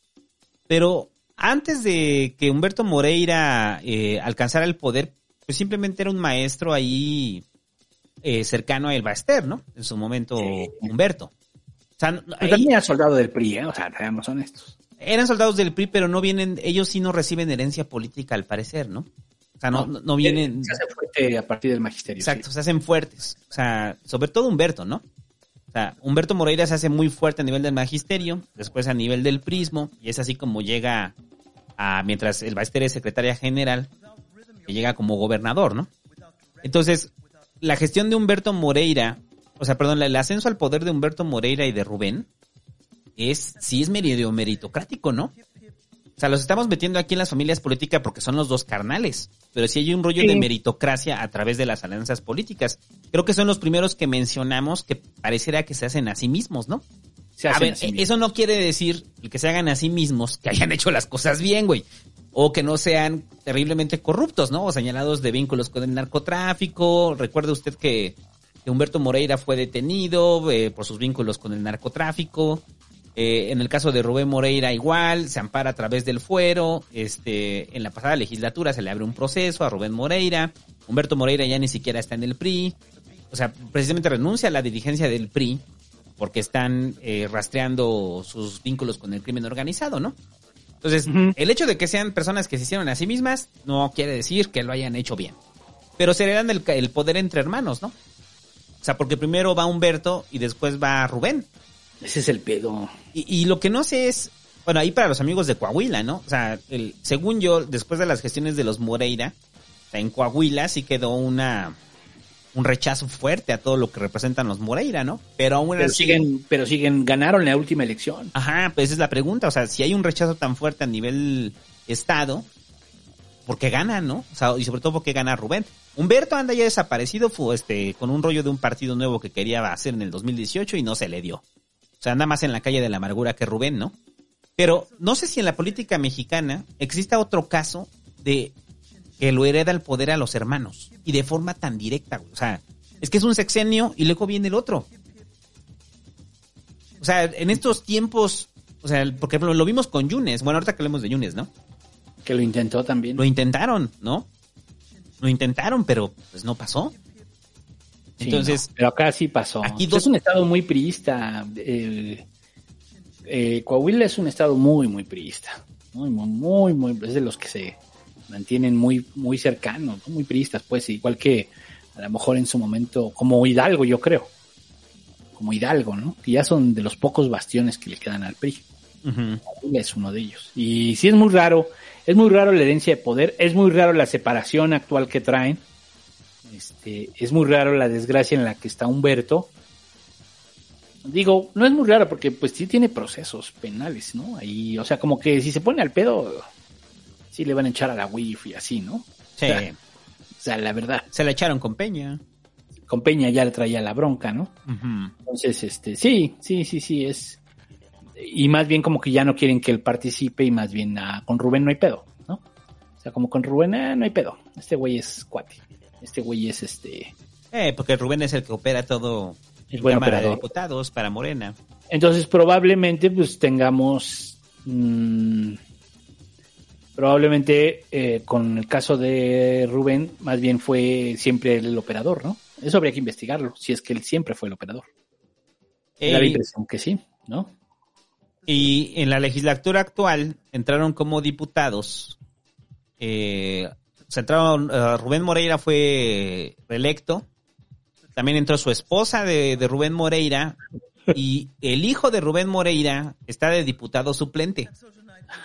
O sea, nepotismo del bueno. Ajá, entonces en caso de que el diputado titular, no me acuerdo quién es el diputado titular, en el caso de que él renunciara o no estuviera, güey, vas a tener comida familiar en la Cámara de Diputados, güey. O sea, Pónganse a la cámara, que pues, aquí estamos todos. Mejor vengan ustedes.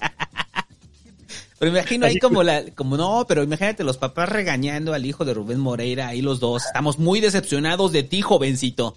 En la Cámara de Diputados, güey. Imagínese usted trabajar con sus papás y que sus papás sean diputados y usted también sea diputado. O sea, ¿tú crees que no lo van a tratar como morro, güey? O sea, me imaginé así la escena, o sea, me imaginé así la escena en un close-up, los dos así. Estamos muy decepcionados. No, no eres responsable, su mamá acá cagándolo. Ándale, ve, te toca hablar. Y ya, güey, abres la toma, güey. Con su venia, diputado presidente. La familia es muy fundamental en la estructura mexicana. Por eso hoy queremos proponer. Hay que estar pendiente de eso, ¿eh? Para ver si sí sube de su diputado suplente. Yo creo que va a ser la primera vez que una familia completa esté trabajando todos en la Cámara de Diputados, ¿no? Es un nepotismo del bueno. Pues para que vea que todos los Moreira tienen Se mueven un- se mueven, tienen un poder chiquito, pero lo tienen. Y Sí, sí. Sí, es muy común, ¿eh? Es muy común esto, porque pues al final, eh, con- también con tu pareja, ¿no? Con la- o sea, ahorita vamos a hablar, más adelante vamos a hablar de Marta Erika y, y este Lady Moreno. Valle, pero pues es común, ¿no? O Margarita y sí, sí es común, es común, no, no, no nos espantamos de ello, más bien es como, mm, entonces, ¿por qué está ahí? ¿Por qué es su esposa o porque realmente tiene nivel? Es eso. Bueno, ¿quién sigue? Los Murat. O sea, ahí nada más es considerar a Alejandro y a Papá Murat, ¿no? O sea, Sí, pero no deja de estar ahí, ¿no? sí. O sea, eso de... También tiene mucho que ver con nuestra cultura, ¿no? O sea, ¿por qué votar por el hijo de un güey que No, pues porque fue buen go- no fue buen gobernador, Me acuerdo que algún pasquín lo hablamos cuando precisamente fue la campaña de Murat. Y estábamos con el rollo de que sí había una sensación de, de apoyo hacia Murat porque representaba... Era antes de que la imagen de Peña se viera, se viera golpeteada por la tele, ¿no? Entonces veían a Alejandro Murat como una versión más joven, más fresca de su papá. Entonces había como un, esta sensación de vuelta a la nostalgia priista o sea, en todo el país, y eso es lo que lleva al poder a Alejandro Murat, ¿no? En Oaxaca. Qué triste. O sea, o sea, porque al final tú ubicas en este momento algo destacado en Alejandro Murat, en su forma de hacer política, en la forma de, eh, de, de reflector, cómo maneja su comunicación, o sea, pues Alejandro Murat, pues sí pasa como el junior, ¿no? O sea, es un junior. Sí, que va a acabar en la izquierda. O, o- yo tengo la impresión que va a acabar en Morena, ¿eh? Sí, pero a través de un servilismo chido, ¿no? O sea, no tiene nada destacado, o sea, no, ni siquiera tiene la imagen dura de lo que fue su papá, ¿no? No, no, no. No, se ve más junior, más buena onda, más como, Más como del mazo. como Manuel Velasco, como Del Mazo, como este, ¿cómo se llama? El de Yucatán. Este Mauricio Vila, así. ¿no? Sí, chavos buena onda, cuarentones, buen pedo, ¿no? O sea, o sea, que, que no, no son los viejos políticos como lo era José Murat, ¿no? Ahora Samuel García. Ah, sí, ahora Samuel. Eh, Pero bueno, usted, para los amigos de Oaxaca, para los amigos oaxaqueños, eh, ¿usted ha visto realmente un cambio de gobierno? O sea, una versión más juvenil de lo que sería el priismo de José Murat con Alejandro Murat? ¿O simplemente ha visto un...? Porque yo, lo, o sea, yo desde, desde acá, lo que se ve con Alejandro Murat es eso, o sea, es el priismo de siempre, ¿no? Pareciera una extensión y pareciera que su papá Sí. todavía gobierna, ¿no? Porque creo que eso no hablamos, o sea, de la sensación que, que también el hijo transmite con el padre, ¿no? Que el padre todavía tiene injerencia ahí. Demasiada, ¿no? Se dice que demasiada. Sí, sí, sí, por supuesto. Y, y pues sí es preocupante, sí es preocupante. Pero- y también es como, si entiendes que para e- ellos sí son un proyecto político, familiar, ¿no? Así Ay. como los Moreiras, son proyectos políticos familiares. Había una foto ahí que pusiste de los Murat, Ajá. están todos los Murat formados y abrazados. Ay, no más. Para los que tengan duda, muchachos, de que es una clase social. Pero bueno, además era para enumerar los Murat, ¿no? También. Sí. Este, los Colosio, pues que también los Colosio, pues que es nada más es Luis Donaldo y ahora Luis Donaldo Jr., ¿no? Este. O sea, nomás son ellos dos y uno ya está muerto. No, pues es un. eh, A ver, eh, el Colosito es una tercera generación, ¿no? O sea, Luis Donaldo es una. Porque los tres son. es- él es Luis, terce- Luis Colosio III, ¿no? O- pero eh, Colosio chiquito es Donaldo o, o no, también es Luis Donaldo. No, nada más es Donaldo, ¿va? Donaldo. No, Donaldo. sí es Luis Donaldo, ¿no? No sé. No, sí es Luis Donaldo. Sí, entonces sí es Luis Ah. III. Sí, es Luis Donaldo Colosio Rojas, Riojas. Entonces es Luis, Luis Colosio III. Ujú. El papá, pues el abuelo, pues también se dedicaba a la política y él era, este, pero digamos era político de bajo perfil, o sea, fue presidente municipal, fue este, fue secretario de Agricultura del Estado, digamos, fue la, la posición más alta que ocupó en la política. O sea, era un político modesto. Y ya, ya tiempo después, como por ahí del 2000, fue, fue senador. Pero ya después de que, digamos, pues un poco como que se la debían, ¿no? Por su hijo. Este, mientras tanto que su hijo, pues ya sabemos la historia que tuvo, ¿no? Que fue presidente del PRI, fue secretario de Desarrollo Social y fue candidato a la presidencia y lo mataron. Y el pequeño Luis Donaldo, pues, quieras o no, sí se beneficia un poco, pues sobre todo del nombre, más allá de, De la imagen, los favores del- políticos familiares, se beneficia del nombre, ¿no? Que este se beneficia del nombre de su papá y eh, por supuesto que eso le ayuda, este, pero, pero pues tampoco ellos eran una familia políticamente muy poderosa, que digamos, ¿no? No, lo, más alto que llegan es con Luis Donaldo, padre, ¿no? O sea, como candidato a la presidencia. con Luis Donaldo, sí, con Luis Donaldo, padre a la candidata a la presidencia, es lo más alto que llegaron. Sí, y después, bueno, con el papá siendo senador, ¿no? Pero pues, hasta ahí, ¿no? Hasta ahí. Tampoco es un senador, fue un senador así destacado o algo así, ¿no? Para nada. No. Y quién Bueno, más? y ahora es alcalde pusiste- de- Tú pusiste a este, al hijo de Emilio Gamboa. Ah, es que estos los puse en varios lados porque, a ver, los que estamos hablando del, del hijo de los Moreira y el hijo ahora de Emilio Gamboa, este, Pablo Gamboa Miner, son diputados que están en esta legislatura. O sea, en esta legislatura, varios de los que puse son diputados en esta legislatura. O sea, estamos, estamos hablando que hay como cinco o seis hijos de, de políticos prominentes que siguen ahí como diputados. Ajá. Entre ellos el hijo de Emilio Gamboa Patrón. Además lo puse así porque era como un listado rápido de todos los los diputados que vienen. Cámara. Y ya, los peristas. Vamos con los panistas, muchachos. Que, eh, a ver, el listado más grande era el de los peristas, ¿no? Por eso... No, del, del PAN debe haber mucho más. Estoy seguro que cuando empecemos a reflexionar en ello van a empezar a salir. Pero bueno, estos son los visibles, ¿no? los que tenemos a la mano, digamos. Ahí tenemos a los panistas empezando por el cartel Calderón Zavala, muchachos. No, a ver.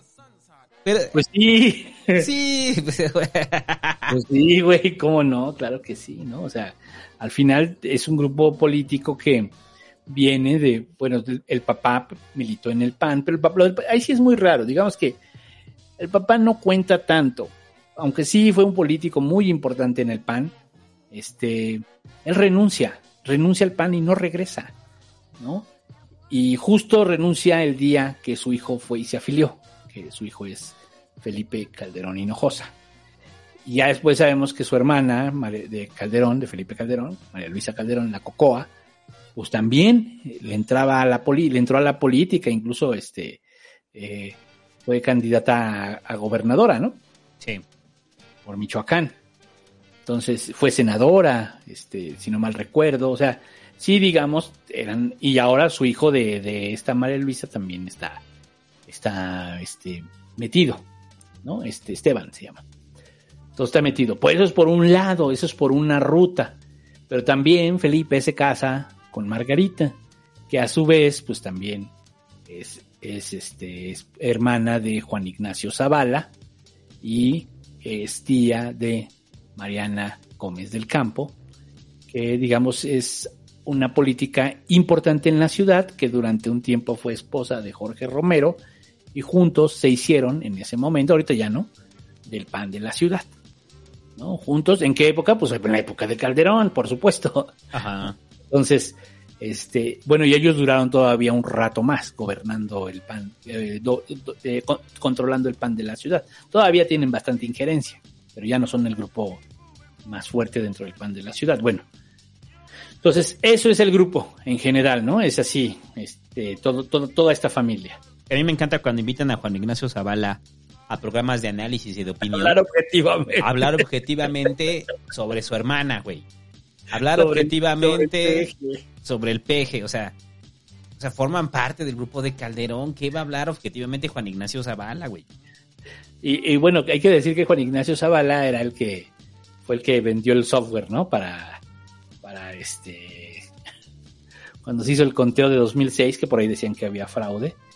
Pues a lo mejor no, no había fraude, pero es evidente que vendió el software al INE, porque era hermano, este, de Margarita Zavala, ¿no? Es evidente, y es evidente que hubo un buen negocio ahí. Porque esa es otra, otra cosa, ¿no? Que no has platicado. O sea, las familias a veces no, no están de forma directa en la política, pero sí están mucho, Ah, mucho, sí. mucho a través de los negocios. Esto es lo visible. Sí, en negocios están todos. En negocios ahí están, están todos apretujados. Está cabroncísimo.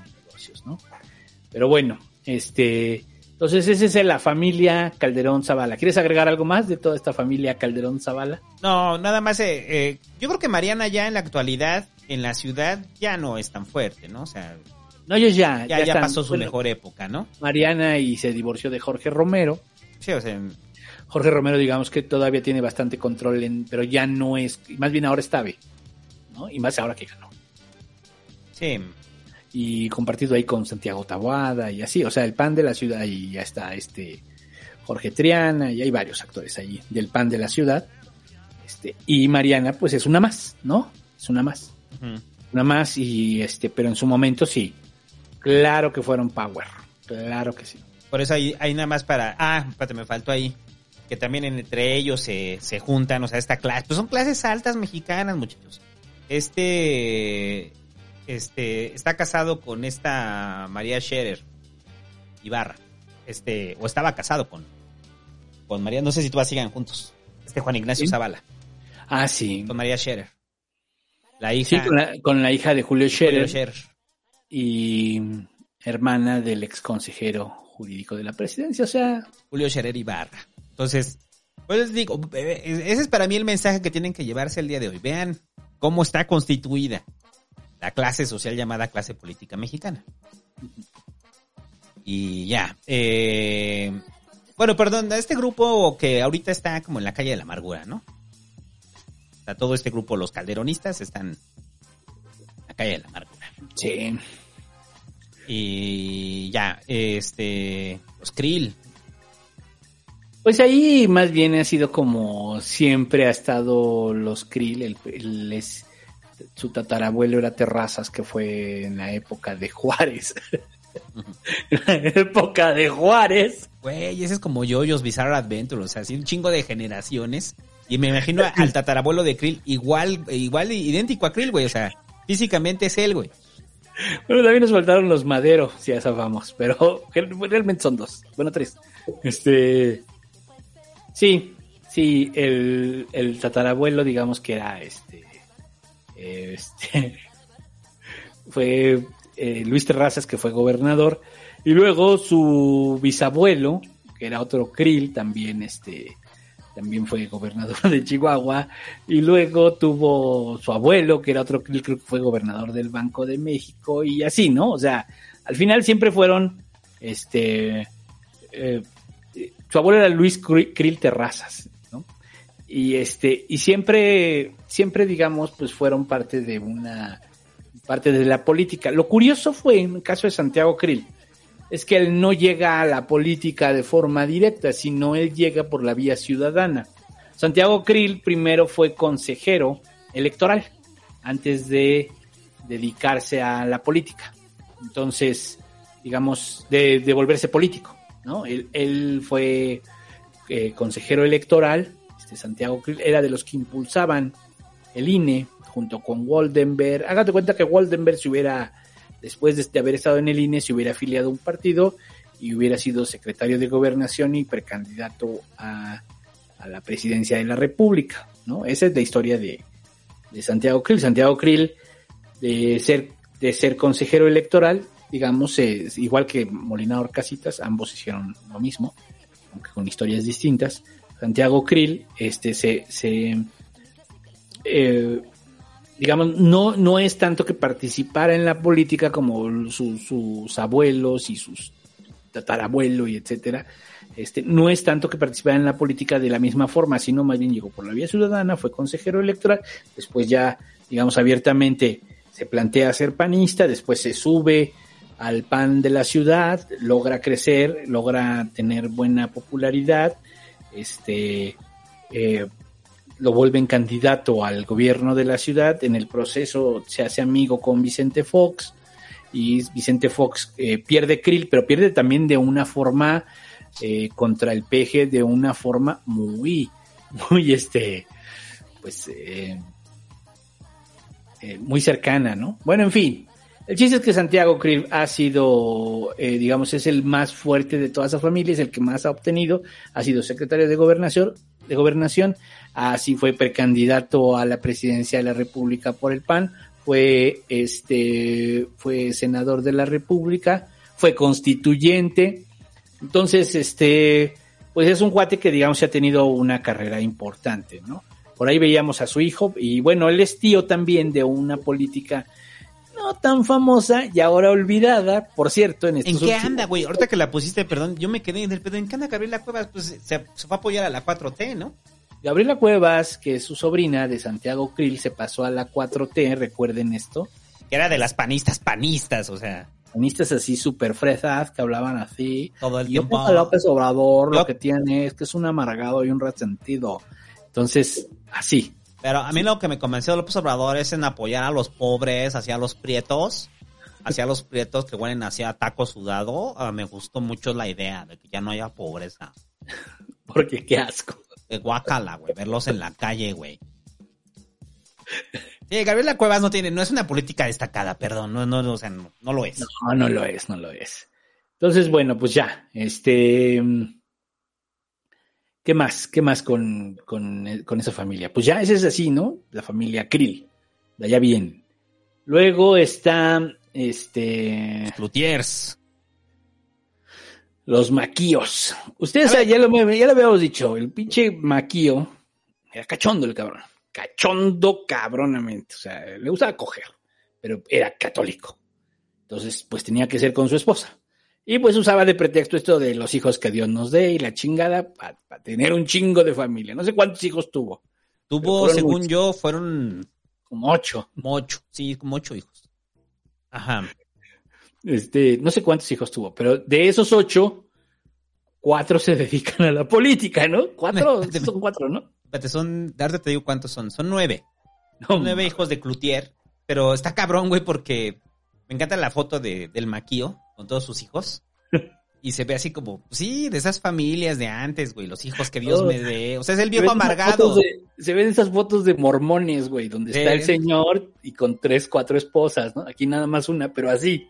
Pero, no, pero es lo que te decía, lo- el chiste del viejo amargado de que los años que vivió mi esposa, ni uno estuvo sin embarazarse, o sea, así maquillo, cabrón. Así, güey, así. O sea, así en caliente todos. Pero, a ver, hay que decir de los Cloutier que, o sea, la destacada es, es Tatiana. Ahora, ¿no? Ahora. Ahora, porque antes de eso, pues los Cloutier ahí andaban, ¿no? O sea, Manuel Cloutier Jr. fue diputado independiente y por ahí anduvo, ¿no? Creo que había entrado por MC, ¿no? Y Sí. después ya nada más se puso a, a mandar mensajes de odio en, en Twitter, ¿no? Esta Rebeca Mm. Cloutier, que hacíamos mucho risa en la campaña con, con Rebeca, que era la Cloutier malvada, ¿no? Porque Rebeca sí se quedó en el pan, ¿no? Rebeca sí se queda en el pan. Sí. Y había otra en MC, ¿no? Ajá, esta Lorena. Lorena Por eso, Cloutier. o, sea, ver, o sea, si usted no tiene un cloutier en su partido, o sea, el partido Sí. Miguel tiene que tener un cloutier. Estamos en la búsqueda del Cloutier del partido Miguel. Recuerde Le que pedimos a toda la banda de, de, de, de Nuevo León, por favor, y de, y de Sinaloa, busquen un cloutier, pero sí tiene que ser hijo de Maquillo, ¿eh? No, no, no, no. o por lo menos nieto. Es que es el Por problema. Nieto, sí, Nieto también. Mire, si, usted- si no encontramos un clutier, el INE nos va a asignar uno, güey. Porque Sí, así funciona. O sea, le, dan el registro y le dan un clutier. Entonces no sabemos qué clutier nos va a tocar. Son como perritos, ¿no? O sea, así, ay, le tocó el pintito, tenga, lléveselo. Es, ay, qué bonito clutier. Ese es un buen nombre para un perro. O sea, póngale clutier. O sea, no porque sean perros, ¿no? Sino por el rollo de que son un chingo, ¿no? Ay, mi clutier. Ándale, sí, mi siguiente gato se va a llamar clutier. Este. Bueno. El chiste es que, volviendo al tema, es que son un chingo y todos se dedican a la política. Está bien, porque además, pues aquí no se ve un grupo político como No, tal. no, no. O, solamente que sí en secreto se reúnan, ¿no? ¿Te imaginas? Yo creo que, no, entre, entre Rebeca y Tatiana las peleas han de estar pero chidas. Imagínate así en Navidad, güey. O sea, en pinche Navidad, güey. Así todos los glutier, güey, así. No, es que una vez le preguntaron a Tatiana eso y Tatiana dijo, no, no, no. Cuando nos reunimos en familia, la política queda fuera de la mesa. Yo, ay, ajá. Ay, ajá, ajá. Yo, el, doctor Adán de la Peña, además ese güey y yo estamos en ese pedo y nos la pasamos hablando de política cuando nos vemos. ¿De qué otra cosa voy a hablar? ¿De sus emociones? Sí, qué aburrido. qué aburrida su emoción. A ver, pero yo, yo quiero decir que ahí la destacada es Tatiana porque, o sea, Tatiana supo cómo jugar y también el presidente supo cómo jalar la imagen de los Cloutier, ¿no? O sea, a través de Tatiana. Sí, porque O sea, Manuel porque- es más locochón. ¿no? Es- me- no, no lo quería decir así, pero es medio loser, güey. Manuel, el Maquillo Junior, bueno, el Manuel. Sí, es loco, Junior. es loco. Eso es político, así como el Juanito. O sea, todos Ah, tienen un poco de- Exacto, es medio loser, güey. Es un poco Juanito, sí, es un poco Juanito. Y Rebeca es la clásica señora panista, o sea, es eso. Señora La panista. clásica señora panista, sí. sí. Entonces Tatiana es como la hippie ahí de, de los Cloutier, ¿no? Que por eso le hizo sentido la 4T. ¿Eso no le quita mérito a Tatiana? Yo creo que no. O sea, yo creo que Tatiana, a diferencia de, del Cloutier, bueno, de Manuel Junior, de Rebeca, de Laura, de todos los Cloutiers. O sea, yo creo que Tatiana, sí, ya en la 4T ha sabido ganarse su espacio, ¿no? O sea, como coordinadora de campaña, creo que se ganó su espacio, en los debates se ganó su espacio, o sea, se ha vuelto una figura eh, fuerte dentro del círculo del presidente a través de, de ella, ¿no? O sea, o sea, de ser una mujer sumamente lúcida y sumamente preparada, ¿no? Sí, es muy destacada. Es, muy- es, es- es que al final es no es tan loca como su hermano, ¿no? O sea, por, por una lógica tú pensarías, ¿no? Pues el junior, ¿no? Así como, pues es que es inevitable, ¿no? Siempre ver al hijo como el padre, ¿no? O sea, al final es una sociedad patriarcal. Entonces, queremos que el hijo varón sea como el padre, ¿no? Es un poco eso. Lo único que tiene el Manuel Junior es que es idéntico al maquillo, güey, Se idéntico. parece. Sí, se parece. Ah, bastante. es su clon, lo ves y dices, es su clon, sí, claro que sí, busque, un- busque fotos de los Cloutiers, muchachos. Para mí Ajá. es su clon. Oye, nada más una fe de ratas. Hace rato dijimos que Lorena estaba en MC. No, estaba en la campaña de Margarita. Mm, Estaba en la campaña de Margarita. Bueno. Y en el partido y esas cosas. Que no, to- todo eso, todo eso que se fracasó con los Calderón. Este. estaba con los Calderón. Bueno. ¿Qué más? Pues ya, ¿no? Los Yunes. Los Yunes, que. Los Yunes recuerde que son varias. Recuerda esa elección en Veracruz en la cual se, enfre- se enfrentó Héctor Yunes Landa contra Miguel Ángel Yunes. Entonces decíamos que en la elección decían vota Yunes y del otro lado vota Yunes. Verga, ¿con qué Yunes voto? O sea, porque además Héctor Yunes Landa es este primo hermano de Miguel Ángel Yunes. Sí, Y se hermano. odian a muerte, o sea, se odian. Yo estaba viendo el rollo de cuántos Yunes son. No solamente son ellos, güey, son un chingo de Yunes. O sea, la familia Yunes es enorme en Veracruz, ¿no? Entonces, todo el grupo de los Yunes Landa se odian con los con los Yunes. Eh, con la familia de Miguel Ángel Yunes. Son como el peje en Tabasco. Son como los López Obrador en Tabasco. Ajá. Sí, ¿no? Yo creo. Y, y los hijos de Miguel Ángel Yunes, a diferencia de los de Héctor Yunes Landa, eh, están metidos también en el PAN, ¿no? Tanto así que fue, quisieron impulsar, bueno, fue candidato el hijo de, de Miguel Ángel Yunes en el pasado periodo en contra Cuitláhuac, ¿no? El chingado favor. Y perdió. güey. Sí, pero hazme el chingado favor. O sea, ese sí, orgullo de mi nepotismo a todo lo que da, güey. Por un lado. Y por el otro, el otro de sus hijos es este. Es. em, edil, ¿no? De Veracruz. O fue edil, o sea, también se dedica a la política el otro hijo. Ajá. No solo, no solo el mayor, el otro también se dedica a la política. Entonces sí, familia política, ahí sí, familias políticas, cabrón. Y familias políticas plagadas de escándalos de corrupción. Mucho.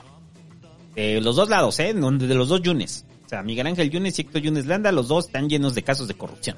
O sea, por eso era cagado en la campaña que se estuvieran atacando entre ellos de tú eres corrupto, no, tú eres más corrupto. Claro. Tú me hiciste un fraude a mí. Ah, pues sí, tú me hiciste un fraude a mí. y en ese momento, oigan, si se hacen tantos fraudes, esos güeyes no pensaban en detenerlos a los dos, a los dos Yunes. En ese momento es para que llegara la fiscalía y, o sea, en un debate, güey, sería poca madre así. ¿no? Se, se empiezan la culpa y en ese momento llega la fiscalía y se lleva a los dos. Sí, sí, sí, sí, Héctor, yo quiero decirte que yo fui corrupto, pero tú fuiste más corrupto. Y todos aplauden, güey, de pie, güey, así, se paran, güey. Ajá, bueno, pero los Yunes ya van de salida, eh, al parecer, ¿no? En Veracruz también. Eh. Afortunadamente, ¿no? A ver, ya veremos. Ah, bueno, nos, que nos faltó el asunto de Miguel Ángel Yunes, que también está envuelto en toda la red de, de pedofilia. Bueno, ha sido señalado por estar de partícipe de toda la red de pedofilia, ¿no? Bueno, eso es delicado, eso qui- quién sabe. Quién sabe, ¿no? Ha sido señalado por eso ya varias veces. varias veces. Y también de amistades, mi- amistades ahí con, con Sucarcuri, Camil Nasif, todos esos pinches güeyes. Eso sí lo creo.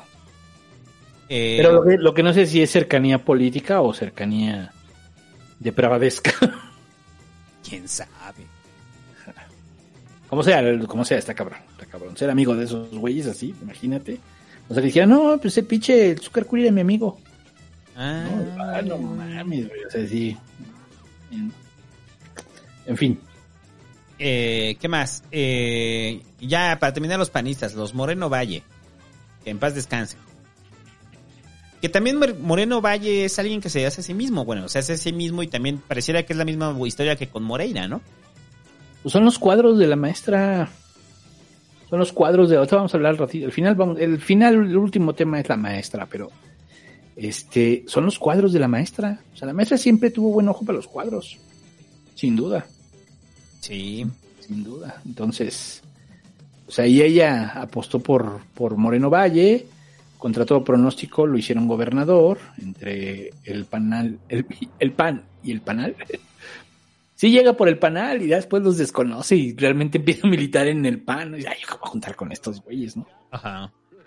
Y luego, pues ya viene lo de el posicionamiento de su esposa, ¿no? Que pues también se dedicaba a la política, pero híjole. Si era así como, ellos eran muy pareja política y muy enfocados, cabrón. Muy enfocados en, en el pedo político los dos, ¿no? Tanto así que no tenían hijos, Sí. ¿no? O sea, no, pues no. Si no, no, pues a qué hora, ¿no? Si ahorita tenemos hijos, no vamos a tener tiempo de dedicarnos a esto que nos apasiona. No, Llámese el power. ¿no? Y recuerde que escuches ese pasquín, ese pasquín de Navidad, el que hicimos en el días después de Navidad, porque el accidente fatídico de los Moreno Valle fue en Navidad, muchachos. Sí, tuvimos que regresar, ¿verdad? En, Sí, regresamos por ahí del 26, algo así. O sea, regresamos porque... pero de 2019, ¿no? Ajá. No, de 2000, 2018. 2018 fue Navidad del 2018, sí, cierto. Navidad Diciembre de 2018. 2018. Sí, acababa de asumir Sí. la Bueno. gobernadora. Bueno, y ahí se acaba ese grupo político, ¿no? O Sí, ahí se acaba, ahí sí se acaba. Muy cabrón. sea, nada más eran ellos dos. Sí, prácticamente eran ellos dos, iban empezando, ¿no? iban empe- eran, estre- eran estrellas en ascenso.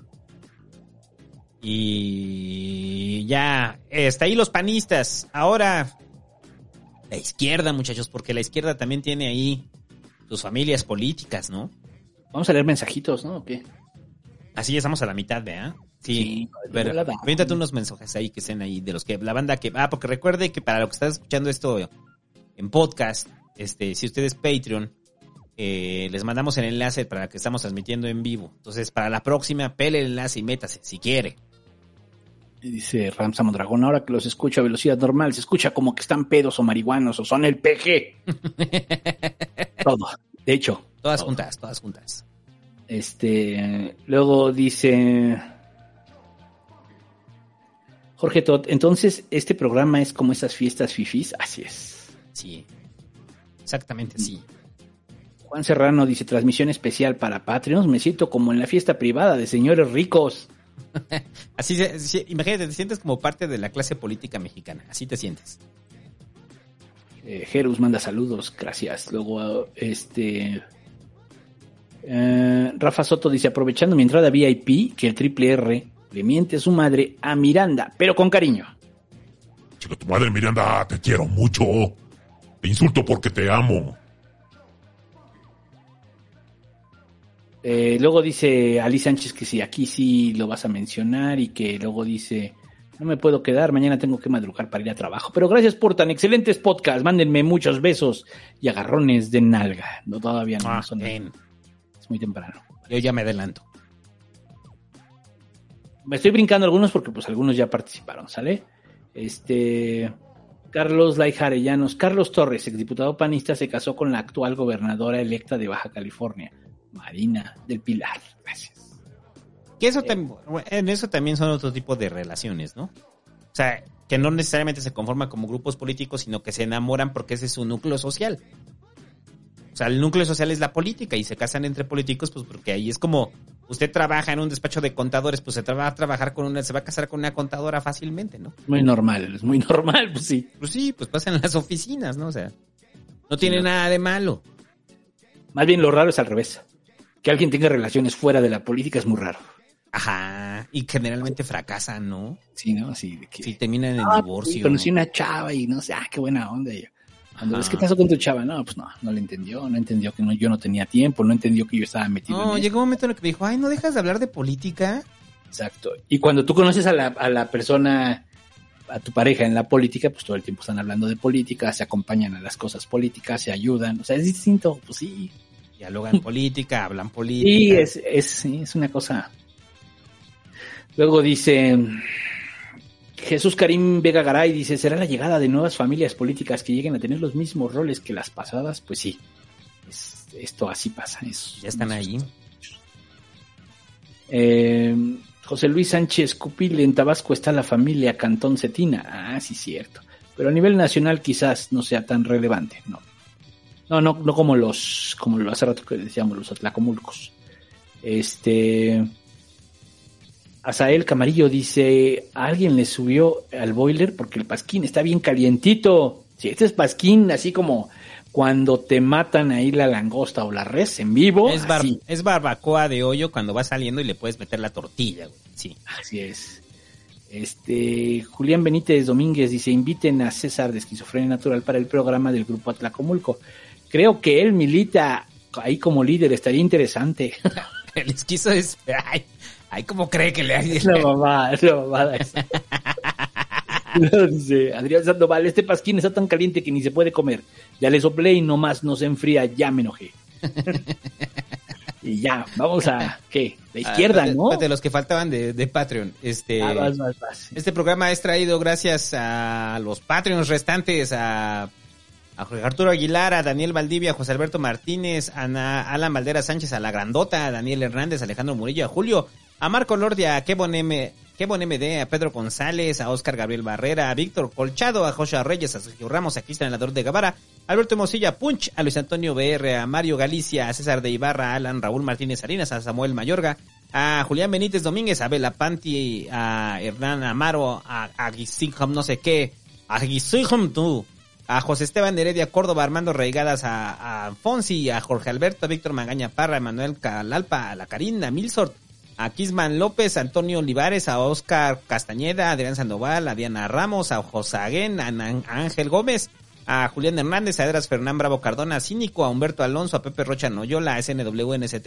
a Jafet Hernández, a Héctor Julián Salí Rojas, a Luis Alberto Prado, a Mario Vela, a Néstor MP, a Giovanni Carmona, a Álvaro Redondo, a Enrique Bravo, a Alma Maciel, a Cid de Palenque, a Terrodax, a Saúl Herrera Saavedra, a Juan Serrano, a Osmar Camacho, a Armando P., a Rodrigo Santibáez, a Roberto Dille de la Rosa, a Liz Sánchez, a Edson Alberto, a Miguel García Domínguez, a Mariano Aguilar, a David Figueroa, a Aaron Reyes Banda, a Oscar García, a Edmond Kiss, a Paco del Silencio, a Rick Ruiz, a Luis Güences, a Alejandro Ortega, a Moisés Sánchez Barón, a Ricardo Ruiz, a Kuma Blossom, a Alan Millán, a Rafael Montoya, a Eduardo Sombrano Piña, a Karim Vega Garay, a Miguel Iravidrio, a Dustin López Martínez, a Giovanni Villalobos, Ana Quinquenovi, a Víctor Hugo Macías, a Agustín Martínez, a Samuel Camarillo, a Gabriela, a Daniel Coyac Infante, a Sastrek y a Benjamín Beltrán. Gracias, muchachos.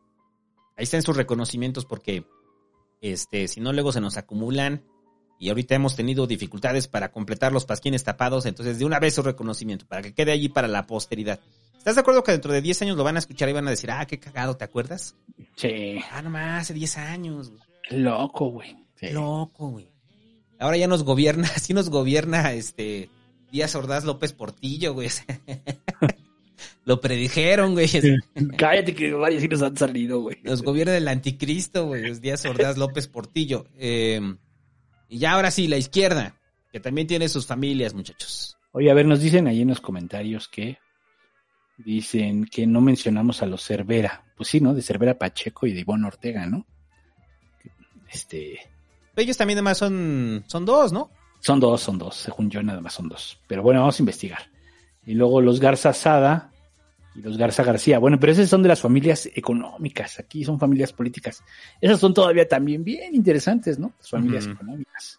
Que están mezcladas con la política. Algunas de ellas están muy mezcladas con la política, claro. Muchas, como los alemanes y otros, pero, pero hay más, ¿no? O sea, por ejemplo, los Slim, faltan los Salinas, o sea, también. Bueno, y ya, vamos ahora sí con la izquierda. Empezamos con doña Amalia García, muchachos. Que dice que ella sí, sí era veinteañera, ¿no? Qué guapa era Amalia García. Sé que no tiene nada que ver, pero yo estoy enamorado de Amalia García. Y también ahorita en su edad ya, señorona, ya... ¿Cuántos tiene Amalia García? Ya sesenta tantos, sesenta y tantos, ¿no? Yo creo que ya andan los 70 también. ¿eh? Eh, pero Amalia García, qué guapa era Amalia García de joven. Eh, pero Amalia García también es... Pues ella, ella sí es una junior, ¿no? 69. Pues eh, sí es una junior, pero... Este... ¿Cómo decirlo? Mm, Pues Amalia es hija de un gobernador priista, ¿no? Este, de, de Zacatecas, Francisco García.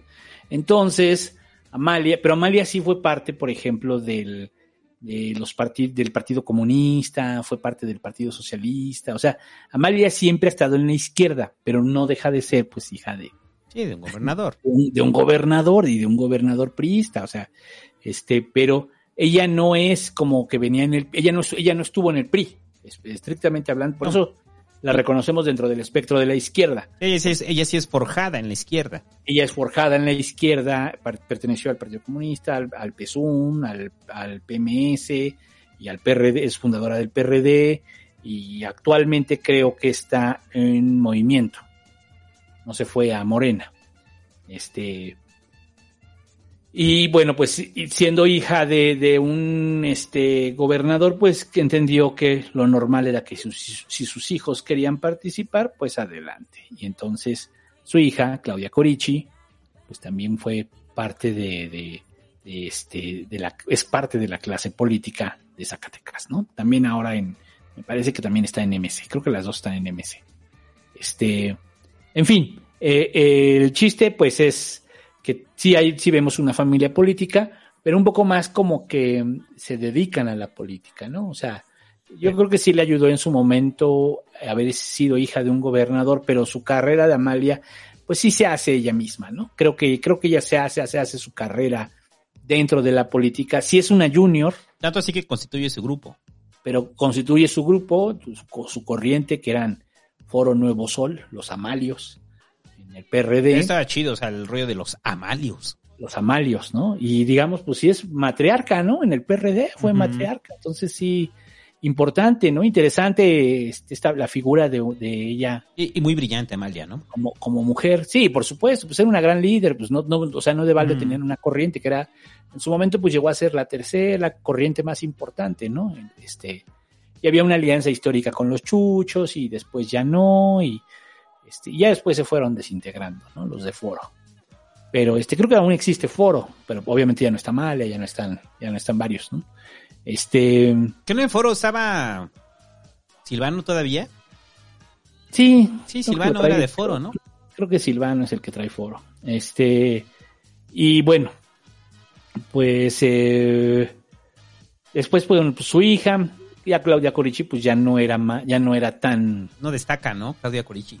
No era, ya no era brillante, ¿no? Nada más era un poco ya producto pues del trabajo de su mamá, ¿no? Este, Amalia, pues en su momento también fue gobernadora, fue gobernadora de Zacatecas, este, fue senadora, ha sido varias cosas, ¿no? Ha tenido varios, este, ha, tenido varios, varios cargos importantes.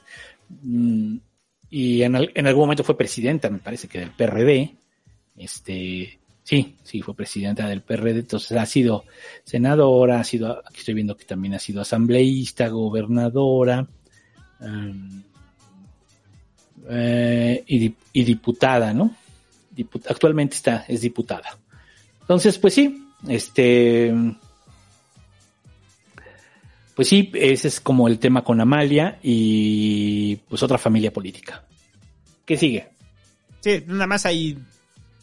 O sea, para, para darle su debido reconocimiento a Amalia, ahí es alguien que toma las tablas del papá político, pero que sí se forma, ¿no? O sea, es eso. O sea, se forma. Sí, es una junior, pues, sin dudarlo, pero sí, no, no, Pero no deja de ser que ella se forma a sí misma, por supuesto. Y muy importante, ¿no? Sí, sí. Y ya, los Monreal, muchachos. Ricardo Monreal y su hermano el tonto. su hermano David Monreal.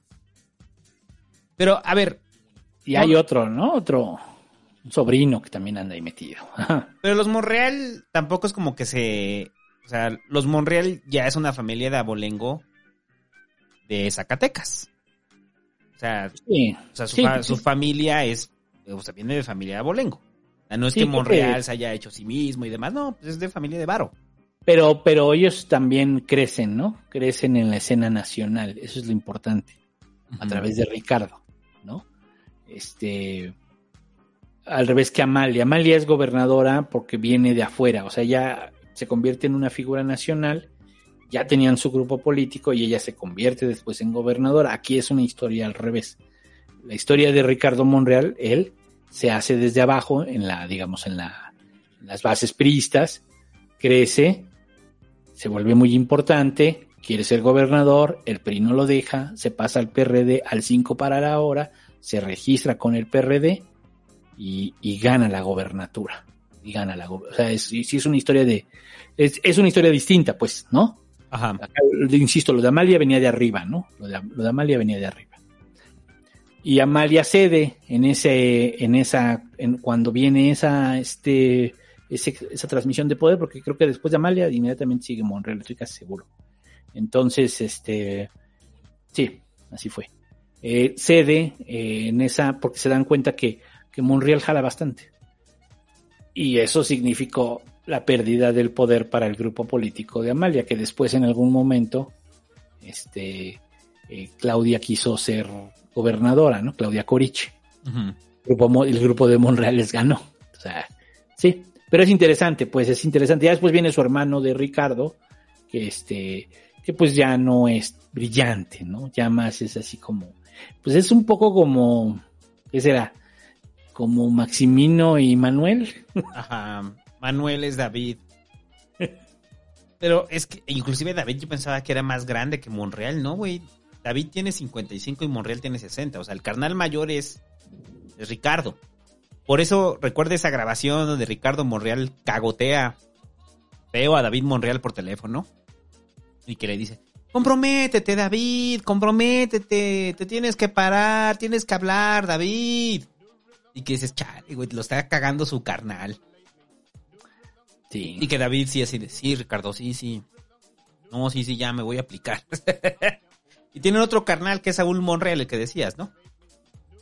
Ah, sí, y también un sobrino, también un sobrino. Ajá. Sí, tienen otro carnal y un sobrino también que ahí anda haciendo grilla. Ajá, que es, son varias, este, sí, fíjate si son varios Monreal, cabrón. Lo que estoy Sí. viendo ahorita. Sí, en Zacatecas son muy... Pues son 14 hermanos, son 14 hermanos de los Monreal. O sea, si el maquillo no tenía tele, el papá de Monreal, güey, tampoco, cabrón. No tenía ni radio. No, no, no. Se la pasaba el día cogiendo, güey. O sea, tal cual. El papá de Monreal era un pinche. Sí, porque son, o sea, lo que estoy viendo de los que todos están en, o sea, todos están vinculados con la política, ¿no?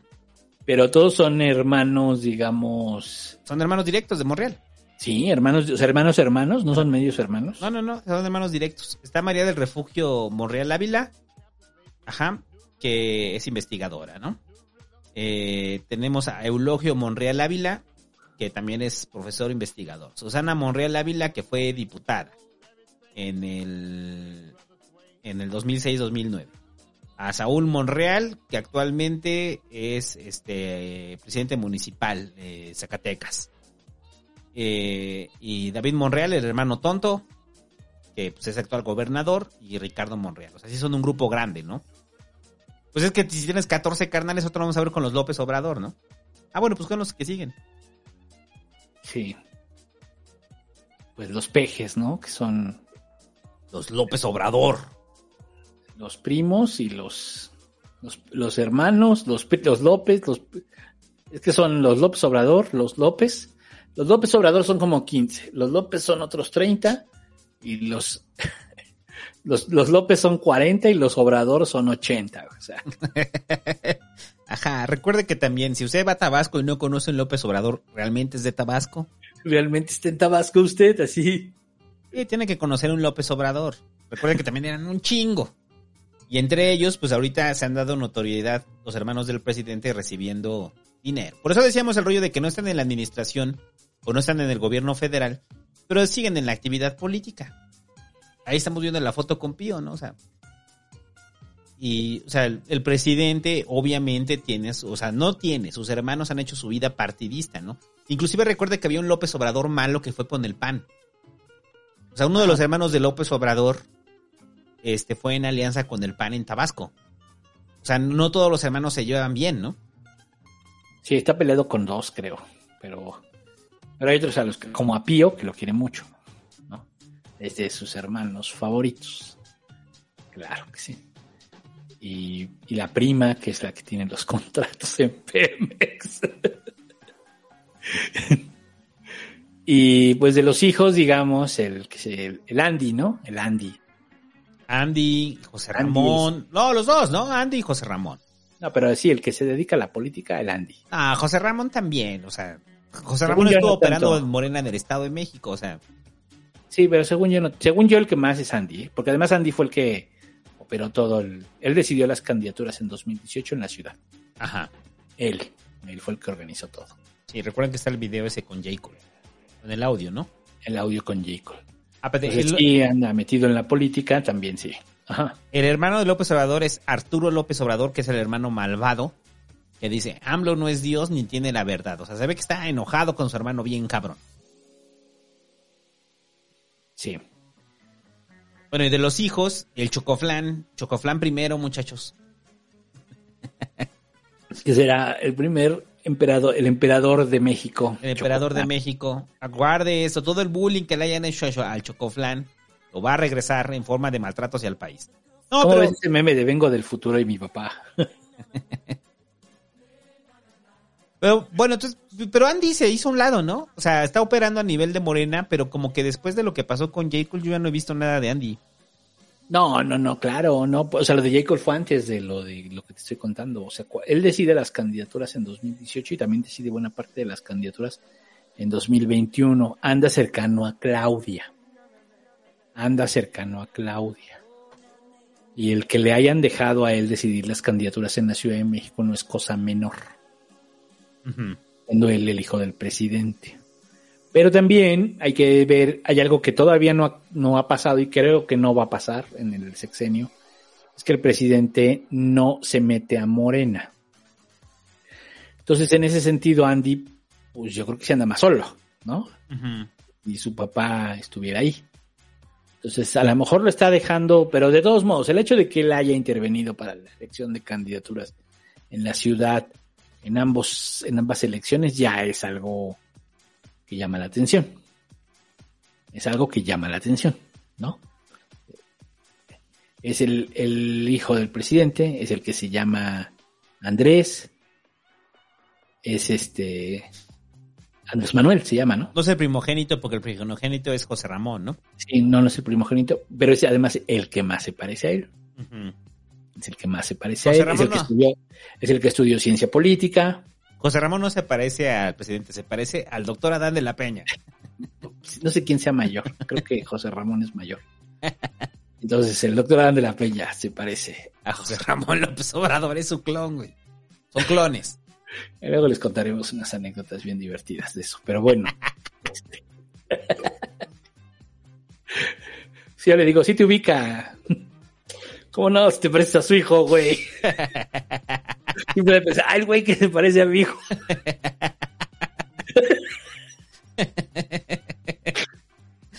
¿Estás de acuerdo? ¿Estás de Sí, acuerdo? claro que sí, güey. A huevo que lo ubica, güey. Claro que lo ubica. Ahí viene mi hijo. Ah, no, es, es otro. Ah, es el otro, ya sé quién. Es un Llegó, pues. Qué pelón ese. Pero bueno, el punto es que el presidente, yo creo que en campaña sí le fue útil que Andy estuviera ahí, ¿no? Y ahorita ya no. Y sobre todo para mandar la imagen de que no hay gente cercana a él y no hay nepotismo, pues obviamente lo mantiene al margen a Andy, ¿no? Y a José Ramón lo mandó, o sea, José Ramón, o sea, es el hijo no querido, güey, le da dolores de cabeza, todos los escándalos que han salido de, de opulencia de José Ramón, supongo que el presidente le cagan, güey. O sea, no lo quieren ni ver, ¿no? A José Ramón. Sí, no, su favorito es. Sandy, porque el Chocoflan ya sabemos que le caga la madre, güey. No sé por qué lo tuve. Todo por sentir. Ahí no, pues, me van a hacerme la vasectomía. Y ahí salió el Chocoflan todo el día jugando videojuegos. Recuerde que siempre que hay un pedo contra los videojuegos es el presidente enojado con el Chocoflan. Entonces, bueno, pero crecerá el Chocoflan, ¿no? Crecerá. Sería poca madre que el presidente se hiciera la vasectomía, güey. Imagínate que saliera y dijera, me voy a hacer la vasectomía. No ¿Por qué? mames, güey, así sería como... Pero ahí maltratando al Chocoflan en vivo, ¿no? Porque luego uno comete errores ya teniendo hijos grandes. Me la no tiene uno paciencia. No quiere jugar béisbol, solo el Switch. Pero bueno, Andy yo sí lo veo en un futuro, güey. O sea, yo creo que ahorita anda desaparecido porque el presidente está al mando. Pero al pejejito sí lo veo No, pues sí, a huevo. en un futuro, claro que lo veo ahí. Sí, porque además sí le entiende, ¿eh? O sea, la otra es que sí le entiende. ¿No? Sí le entiende la política, sí. Entonces, y ahorita entiende, pues él está con Claudia. Según yo está muy con Claudia, cabrón. Y parece que Claudia sí aumentan ya lo que decíamos de Marcelo. Parece que las probabilidades. Yo ya siento que Claudia, ¿eh? Que va a ser Claudia. No, yo En fin. sí, sí, no, ya lo hablamos en el pasquín, cuando lo hablaremos en el pasquín regular, pero sí, yo tengo el mismo rollo. Creo que ya hubo una encuesta incluso, ¿eh? Lo vamos a comentar en el Muy pasquín. difícil Bueno, que no vaya Claudia. muy difícil que no vaya, sí. Bueno, En tres este, días es el pasquín, en tres días. Ajá. la secretaria del Trabajo, Luis Alcalde, y su mamá Berta Luján. Luis Alcalde Oye, para... Y su papá, y su papá. Y su papá es este... ¿Cómo se llama su papá? Es este... Es Luis, ¿no? No. Es este, ay, no me acuerdo. Pero también es, es, es del grupo, ¿cómo se llama? No es Arturo. Arturo Alcalde. Arturo Alcalde, sí, también. También él es, pues también es grillo, también anda metido en eso, ¿no?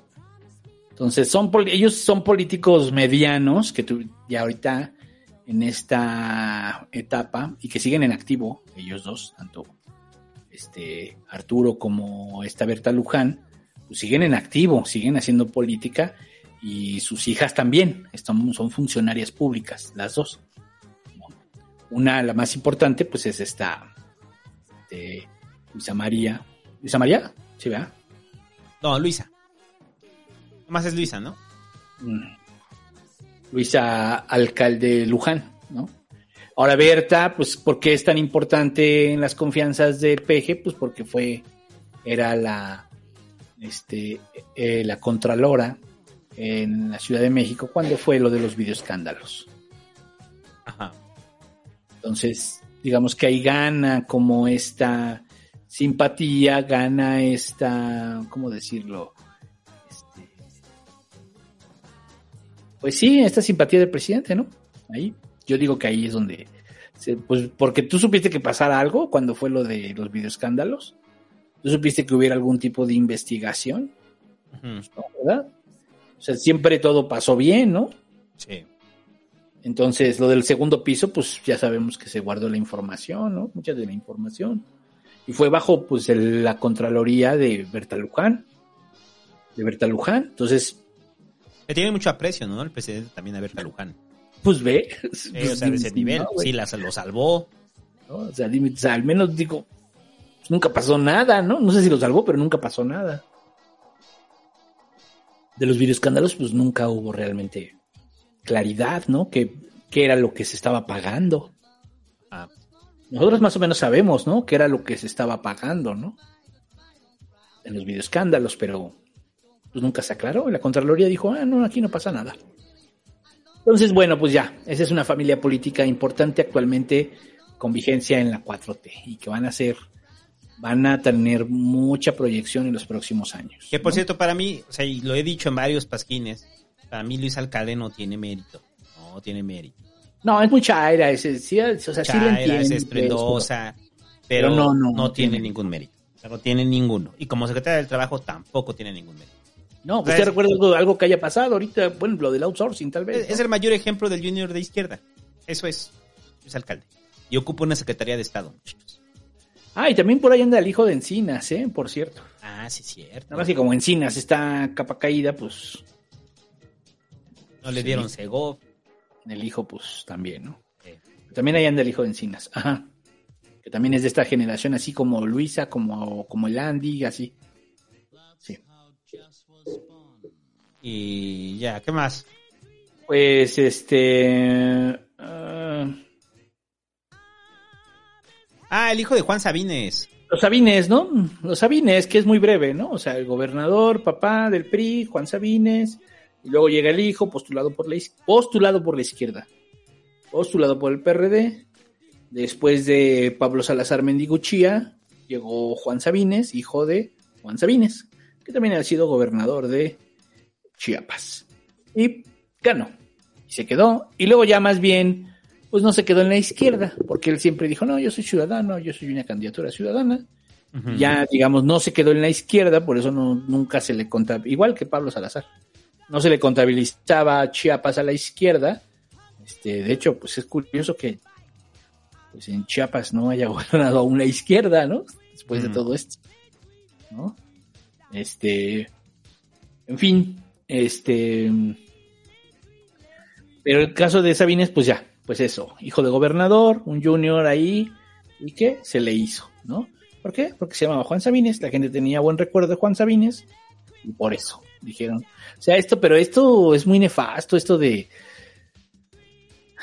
pues que sean gobernadores así, claro, sí se siente demasiado, o sea, ya si lo analizas, la cantidad de nombres que hemos dado de, de, políticos donde el papá, eh, hasta el- en tercera generación, como el caso de Michoacán con los Cárdenas, o en tercera generación, como en el caso del Estado de México, pues sí se siente así de, güey, seguimos, seguimos con el pinche chip de la, de la monarquía, o sea, no mamen. Porque uno sentiría que podría ser convencimiento ciudadano a través de que pues gobernaron bien los Cárdenas y, y, pues no, realmente hay un aparato electoral ahí que se movió, ¿no? Se movió en beneficio de del hijo. Sí, o sea, O sea, de no, los no, Cárdenas y luego de, sí, en caso de, sobre todo de Batel, ¿no? O sea, Sí, sea, sí. era el nombre el que pesaba. Y, y todos los que hemos dicho, ¿no? Los Murat. Tal vez los, Mo- los Moreira, güey, o sea, carnales, o sea. Es la herencia del poder, es eso, la herencia del poder. y la normalización de eso. O sea, ah, pues sí, pues ahora está su carnal, pues ahora viene su hijo, ah, a ver, el papá fue bueno, vamos a ver si, si el hijo es bueno. ¿No? Es así, Bueno, güey, que por cierto, perdón, ahí nada más, para, no, no para justificar, sino para entender, por ejemplo, el caso de los Moreira, había comunidades en las cuales sí veían con mucho aprecio a los Moreira, a, Humberto. Entonces, esas comunidades, que pues no era otra cosa que voto corporativo, eh, como habían llevado obras a sus comunidades, pues decían, O ah, voto duro, o voto duro, ¿no? pues Humberto nos trajo progre, nos trajo el pozo. Ah, pues entonces Moreira. O sea, aquí se vota Moreira, ¿no? Sí. Y que creo que esa es una frase que hasta en Iztapalapa se repetía, ¿no? Sí. Con los anguiano. Aquí se vota anguiano. O sea, aunque no iban el mismo apellido, tenía como claridad el rollo de que se vota anguiano. Ay, es que los, los angianos, pues un día hablaremos de grilla de la ciudad, porque ahorita Sí, o sea, es muy ciudad, pero alguien, alguien nos decía por ahí que cuando hablábamos de los lobos de la GAM, vamos a hacer uno de política chilanga. hacer una política chilanga, sí. Ahí está en el tintero. Chilango a- política. Les vamos, les vamos a contar. Ese se los vamos a, a decir a los de la Comisión de la Ciudad de México que se vengan a escucharlo. Y ya, eh, los IMAS. Bueno, no, es que ahí es- Es Simas y Claudia, ¿no? O sea, No, no, no, su hermano, ¿no? Su hermano de Carlos Simas también. Pero ese era más funcionario y del PRI, ¿no? Era el director del CISEN. El hermano de Carlos Simas fue director del CISEN durante con Peña, creo, ¿no? ajá. ¿Sí te acuerdas o no? No, no me acuerdo. Te digo. Bueno, pues sí, sí fue este. ah,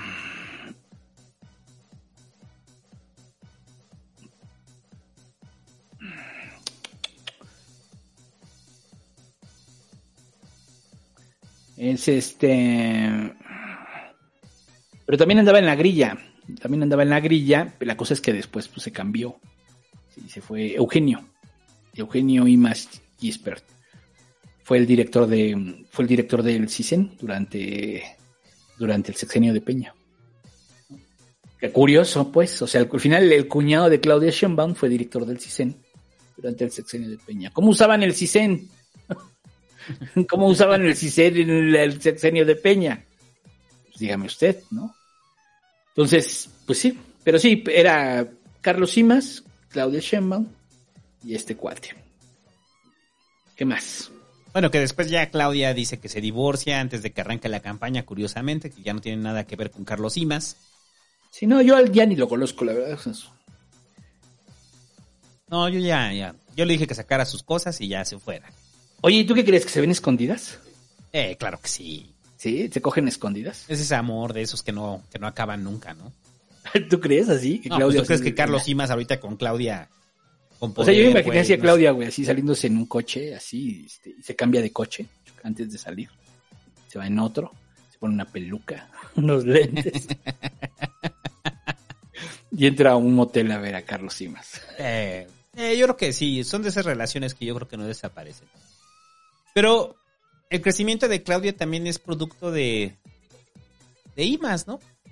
Sí, O sea, lo debe mucho. le debe mucho como, como la arropó IMAS, ¿no? Acuérdense que Imas es estrella del rock and roll, ¿no? Entonces era estrella universitaria en el CEU. Era de los más destacados y luego pues se pegó mucho a Rosario Robles. De hecho, pues, siempre tuvieron una relación muy cercana, él con Rosario.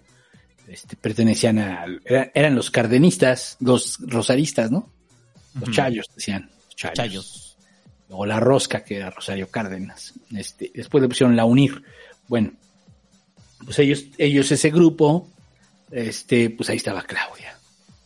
Entonces, pues sí, o sea, ellos con Rosario, pues sí, tenían una relación muy, muy cercana. Este, ¿qué sucedió después? Pues, este, se rompió por los videoescándalos. Claudia realmente se divorció de Imas, pues parece que sí, pero En no quiere decir que no estuviera metida en ese tema, ¿no? En los dichos dice que se divorció. Sí. Y pues adelantemos si quieres a... Bueno, ¿quieres comentar algo más de ellos? No. Ah, bueno, pues si quieres adelantemos el caso de Mariana Moguel. Mariana Moguel, hija de Julio Moguel y de Rosario Robles. Rosario. Robles antes de que cayera en desgracia.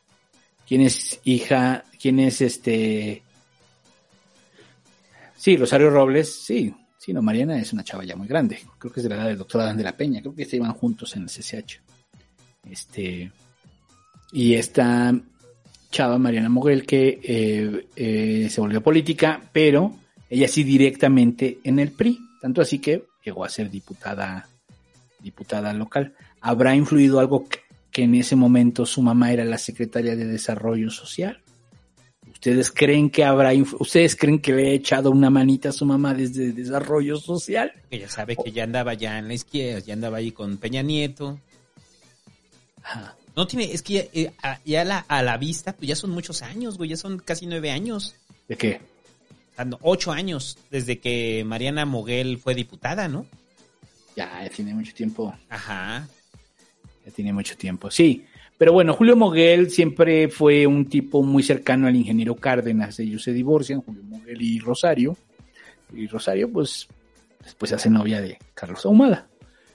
Así, ¿no? Así es la, así es la historia. Y entonces, eh, Mariana, pues, le gusta la política, pero dicen que pues no, no, no tiene. No, lo No tiene- dijimos en un pasquín, bueno, en un No pasquín tiene pasado, talento. Ajá. Que cuando estuvo al frente del PRI Ciudad de México, pues fue la debacle absoluta del prismo en la ciudad, ¿no? Eh, también estuvo, estuvo 15 días, ¿no? O sea, o sea, ¿cuánto tiempo estuvo? ¿Como 3, 4 meses? No, como cuatro meses estuvo. Pero le tocó, el- no, le tocó la parte fuerte, le tocó la campaña. Pues sí, pero O sea, pues le era tocó un la rollo y era lo que tenía que operar en la campaña, pero pues todos operaron en su contra porque no les parecía bien que les impusieran a Mariana Moguel en el PRI de la Ciudad de México, ¿no? Porque se las impusieron, se las impuso el presidente. Que Mariana Moguel para ellos era una perredista, ¿no? Ajá. Cosa que sí es cierto, porque Mariana estoy seguro que sí militó en el PRD. Pero bueno, la destacamos aquí, eh, por eso la destacamos en la izquierda, por lo que significa su mamá y ella. Y este, Porque también es otro claro ejemplo de un junior político. es un junior político la chava, ¿no? Es un junior político, sí, por supuesto. Y pues vienen los Ackerman Sandoval. Ay, los Ackerman, ay, cuando lo pusiste así de los Ackerman, pues nomás es John Ackerman, güey. O sea, Más bien sería Sandoval Ackerman. los Sandoval Ackerman, ajá. Sandoval Ackerman, porque realmente son tres Sandovales Ajá, y John Ackerman. y Ackerman, que pues no hace nada, realmente. Es como esas comedias analizar, de, de- de- o sea, que siempre las enumeran, así de tres judíos, tres judíos y un afroamericano, ¿no? O sea, o sea, el afroamericano, es Ackerman, ¿no? O sea, sea, la serie sobre qué es, sobre los judíos, ¿no? ¿Y quién es el que llega a serle como cómico? Pues Ackerman.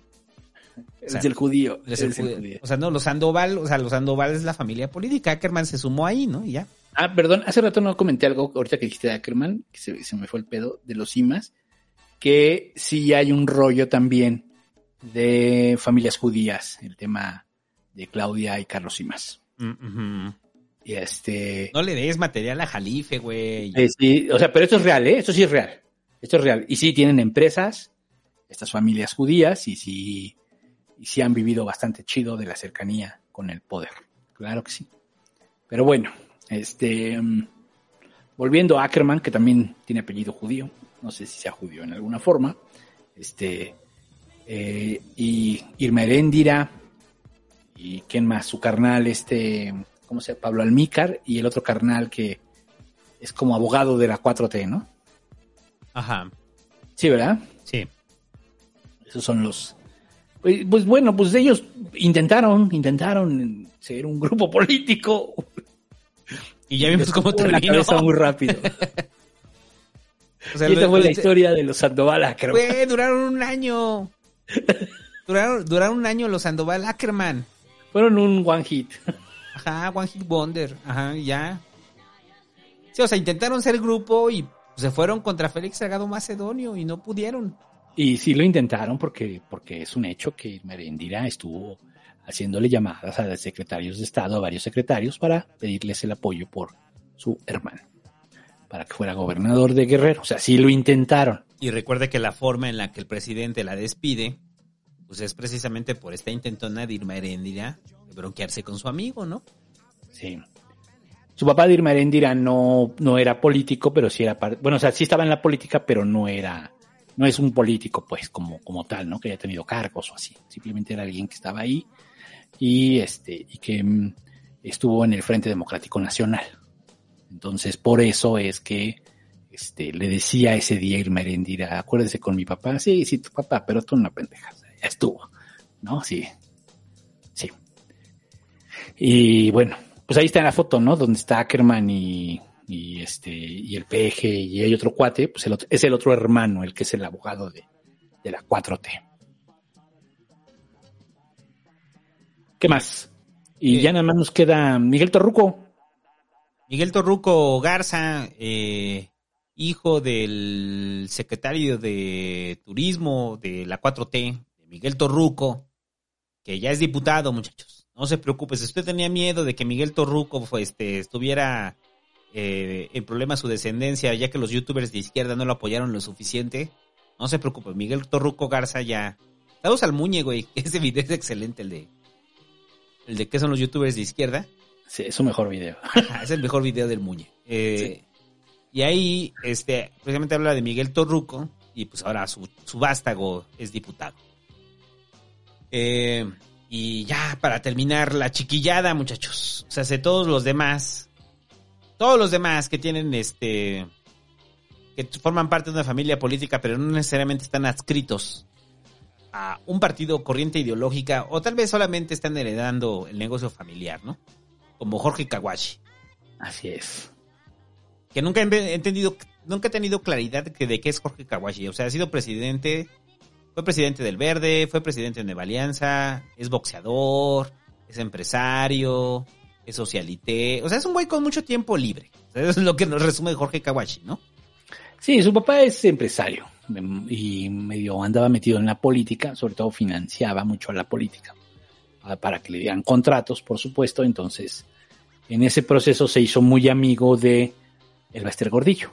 Y entonces el Baster, este, bueno, y él, digamos que por sus ondas políticas, pues van- él va a dar como buen junior al Partido Verde, que ahorita vamos a hablar de la historia del Partido Verde. Ahí se juntaban muchos juniors y entonces ahí fue a dar. Dijeron, ah, pues le dieron la presidencia porque le gustaba la política aparentemente. Porque Pero la- después- porque estaba en las fiestas, güey. Que pues siempre estaba en las fiestas y era el que más chido, El que se discutía más.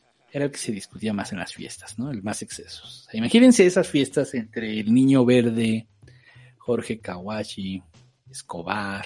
O sea, imagínate esas pinches fiestas acá, No, excesivas. no mames. O sea, ahí corría de todo. O sea, bueno, pues si mataron una chava en una fiesta, ¿no? Ajá. Los verdes, ¿no? Hmm, Sí, ¿te acuerdas? Sí, sí, son las fiestas de juniors que terminan en, con, con chavas muertas, güey.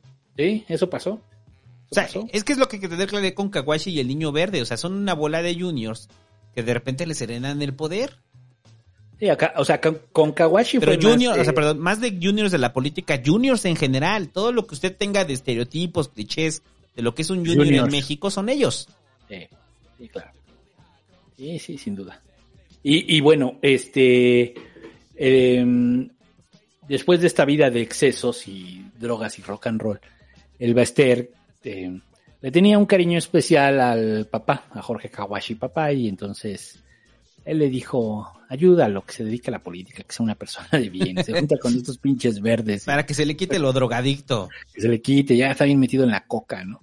Y entonces Jorge Kawashi, pues, este, se mete al, como presidente del partido Nueva Alianza, el Baster lo hace presidente del partido Nueva Alianza, y pues podemos decir de la carrera política de Kawashi que pues, sin pena ni gloria, ¿no? No, pues era un show, ma, bueno, era un show, todo lo que hacía Kawachi, güey. O sea, un día estaba en Big Brother, al siguiente coordinando panal, un día se estaba peleando a putazos con el cibernético, y al siguiente llegaba a la Cámara de Diputados. Un día, ese, esa foto que está ahí de Kawashi, que nadie se explica qué le pasó en la cara, llegaba todo operado. O sea, era su hobby. Era su hobby trataron de ponerlo en orden y nunca pudieron poner en orden a Jorge Kawashi. Sí. Por eso digo, es la mayor, es la mayor representación de un junior. La representación de un junior, no solamente un junior, un junior torpe y tarado. O sea, profundamente estúpido. O sea, es... Bueno, pero a ver, nada más decir que se retiró invicto, ¿eh? ah, no, sí, está cabrón. Se retiró invicto. Kawashi se Este, retiró invicto, sí, sí, sí. La última pelea que hubo de... La última pelea que hubo, que, que hubo de Kawashi que estaba tal cual coreografiada. O sea, Esas sí son las donde suben al, este, suben al indigente, ¿no? pero a ver, nomás, o sea, piensa esto, nos estamos riendo, pero fue presidente de un partido. De dos. De dos, sí, sí, bueno, pues sí. De dos, fue presidente nacional. Bueno, pero el del verde fue un rato nada más, ¿no? O sea, donde sí duró un rato fue en Panal, ¿no? Panal sí fue un ratote. Y fue diputado. Y fue diputado. Y fue diputado. Fue representante. Pero bueno, este. Y estuvo en el Big Brother. Pidió licencia al Congreso, se fue al Big Brother y regresó. Es que está mal desde ahí. Pidió licencia y se fue al Big Brother, güey, o sea. Bueno, Jorge Kawashi. La versión masculina de Paris Hilton que nos. que, que este, presidió un, pa- un partido, muchachos. Sí. Ya hablamos de él, ¿no? En el de. Sí, hablamos de él en Sí, el en los oscuros secretos de la política. También hablamos de él. Bueno, pero entonces, esa es la historia de con Jorge Kawashi. También hablamos de Niño Verde. Y entonces en los verdes, pues este, pues esto que platicamos también en aquella vez, que en los años 80 un grupo de ecologistas bien intencionados dijeron vamos a hacer un partido verde. Como en otros países está sucediendo, vamos a hacer un partido verde. Pero no tenían dinero. Entonces se les ocurrió que era una buena idea invitar a un empresario llamado Jorge González Torres y hacerlo candidato a la presidencia de la República. No sabían que en el proceso se iban a apoderar del partido político, no sabían que en el proceso lo iban a llenar de juniors y que lo que menos les iba a interesar era el puto medio ambiente. Güey, que estaba leyendo que todavía el papá del niño verde preside la Alianza de Partidos Verdes de América, güey. Ay, no mames. Neta, güey. Bueno, el negocio familiar, mejor conocido como el Partido Verde, que sigue la dirigencia el niño verde, ¿no? O sea, el niño verde sigue. O sea, aunque ya no está en el reflector, el niño verde sigue manejando el negocio, ¿no? Solamente Sí, contrataron sí, gerentes. No, y pues sí compartió un poco, ya habíamos dicho, con, con el güero, con el, con el güero Velasco, que es el otro, ¿no? O sea, sí, la, la familia verde, nada más para dejarlo claro, es el papá, que son tres hermanos, que uno es el dueño, creo que ya se murió ese de las farmacias Fénix, el otro es el doctor Simi, que es este, ay, ¿cómo se llama el doctor Simi? El otro González Torres, Ajá. este, Víctor, ¿no? Víctor González Torres. Víctor, papá es Emilio, ¿no? Ajá, Jorge. No, el papá es Jorge. Luego el hijo es Jorge Emilio. Jorge Emilio y el. Y luego está Víctor González Torres y está el otro que se apellida, el que se andaba en la política también, el del elefante, güey. Ah, Shirlón. González Shirlón. González. Javier González. Ahorita te digo. Sí, es Shirlón, ¿no? Algo, algo así, ¿no? No es Chirlón, es. Sirión. Sirión. Bueno, ese güey. Javier González Sirión. Que Y- lo recordaremos porque, abanderado por el Partido Verde, su primer acto de campaña fue bajar de un elefante. Así es. Y, este, y también fue candidato independiente, ¿no? Creo. Ajá. O andaba buscando ser candidato Ay, Me independiente. escalofríos de 2000, 2014, 2000... Sí, era 2014. Sí. Y apenas acaba de ser candidato, porque lo metí en una de las, en una de las publicidades, en el Va por México, pero en el, en el, Ha sido candidato alianza. de todos los partidos ese güey. él es hijo del, del otro, eh, digamos, a él no le dieron chance en, en el Partido Verde sus primos. pues sí, a pronto eso es, ¿no? Ajá. Y entonces ha andado buscándole por otro lado, pero también es parte, pues digamos, es una familia también, ¿no? Entonces, eh, y el doctor Simil, que también recuerden fue candidato a la presidencia de la República, independiente, ¿no? Y se robó un rato la candidatura de el, el partido Alternativa Socialdemócrata y Campesina. Se- Un rato fue el doctor Simil, fue el candidato, y después fue por la vía independiente. Bueno, pues es esa familia. Y en el Partido Verde, el otro dueño que decíamos, pues es Manuel Velasco, el güero Velasco. Y el güero Velasco, pues que es este eh, nieto de Manuel Velasco Suárez, que fue gobernador en Chiapas, y de Fernando Coello, que fue este que es un empresario muy importante allá en Chiapas, también medio político, y sobre todo muy amigo de Andrés Manuel López Obrador. Yo, yo nada más quiero destacar que el, el abuelo del vuelo del güero Velasco, güey, ya que lees su aportación y no como gobernador, sino como médico. Y su Es que era más doctor. Ajá, era más doctor y como que de repente dijo, ah, pues va a gobernar Chiapas. Pero la verdad es que a nivel de psiquiatría, el papá del el abuelo del güero Velasco ha sido una eminencia de la psiquiatría mexicana, ¿eh? O sea, es su aportación más que o sea, su aportación fue médica. O sea, o sea, sí es un médico muy prestigiado. Ahí que nos digan los médicos. eh, o sea, el, el abuelo del güero Velasco, sí, o sea, es de las figuras prominentes, me atrevo a decir casi, casi de, Jo- de José Ramón. Al nivel de José Ramón. José Ramón papá, ¿no? Más bien nada más es Ramón, ¿no? Ajá. Sí, de Ramón. Sí, O de- también es Juan, Juan Ramón, también es Juan Ramón, no. No, No, es- no, sí, también es Ramón Juan Ramón. es Ramón de- También es Juan Ramón, también es Juan Ramón. Porque Juan Ramón es segundo. Ajá. Este. Sí, sí, es Juan Ramón. Eh, aparte del papá de Juan Ramón, o sea, es de esa magnitud, ¿eh? Del peso de la psiquiatría en México. Manuel Velasco. Manuel Velasco Suárez, el doctor Manuel Velasco Suárez. Entonces, bueno, pues este, pues vemos cómo años después su nieto también se vuelve gobernador y es, digamos, el otro accionista importante en el Partido Verde Ecologista de México, ¿no? Sí. Bueno, que él fue accionista y le metió mucha inversión, ¿no? No, y sí, claro, y le metió mucha inversión. Em, y ahora, esto también nomás, nom- nomás los había puesto, este, estos dos, porque son anecdóticos para de esta legislatura. Eh, el hijo de Fidel Herrera, ex gobernador de Veracruz, también ocupa una curules en esta legislatura. Este Ah, Javier cabrón. Octavio Herrera Borunda y el hijo del ex gobernador de Tlaxcala, este, también de González Arur, también ocupa eh, un lugar en esa legislatura, este Mariano González Aguirre. O sea, por lo menos ya tenemos ocho hijos que van a ocupar legislatura. Que van a ocupar un espacio en esa legislatura. Ya están ocupando, perdón, porque ya tomaron posesión. Ocho juniors. Ocho juniors ahí. Sí. Y ya para cerrar, no, no podíamos olvidarnos del Baester Gordillo. La maestra El Baster. Y toda su familia. Y sus queridos yernos. Porque si hay algo que es valorado por la maestra, son a sus yernos. Si usted es yerno de la maestra, ya la hizo. Sí, pero si le cae bien, ¿no? O sea, es yerno de la maestra y aparte le cae chido, uff. Sí. Ya le fue y, bien, y- ¿no? Y se han colocado, pues, políticamente, tanto sus dos hijas, como su nieto, como su yerno, que fue, era, era presidente del partido, este, redes sociales progresistas, de lo poco que duró ese partido, de los 30 segundos de vida que nació casi muerto, ¿no? Este, respiró, lloró y murió. Ajá. Así fue el redes sociales progresistas.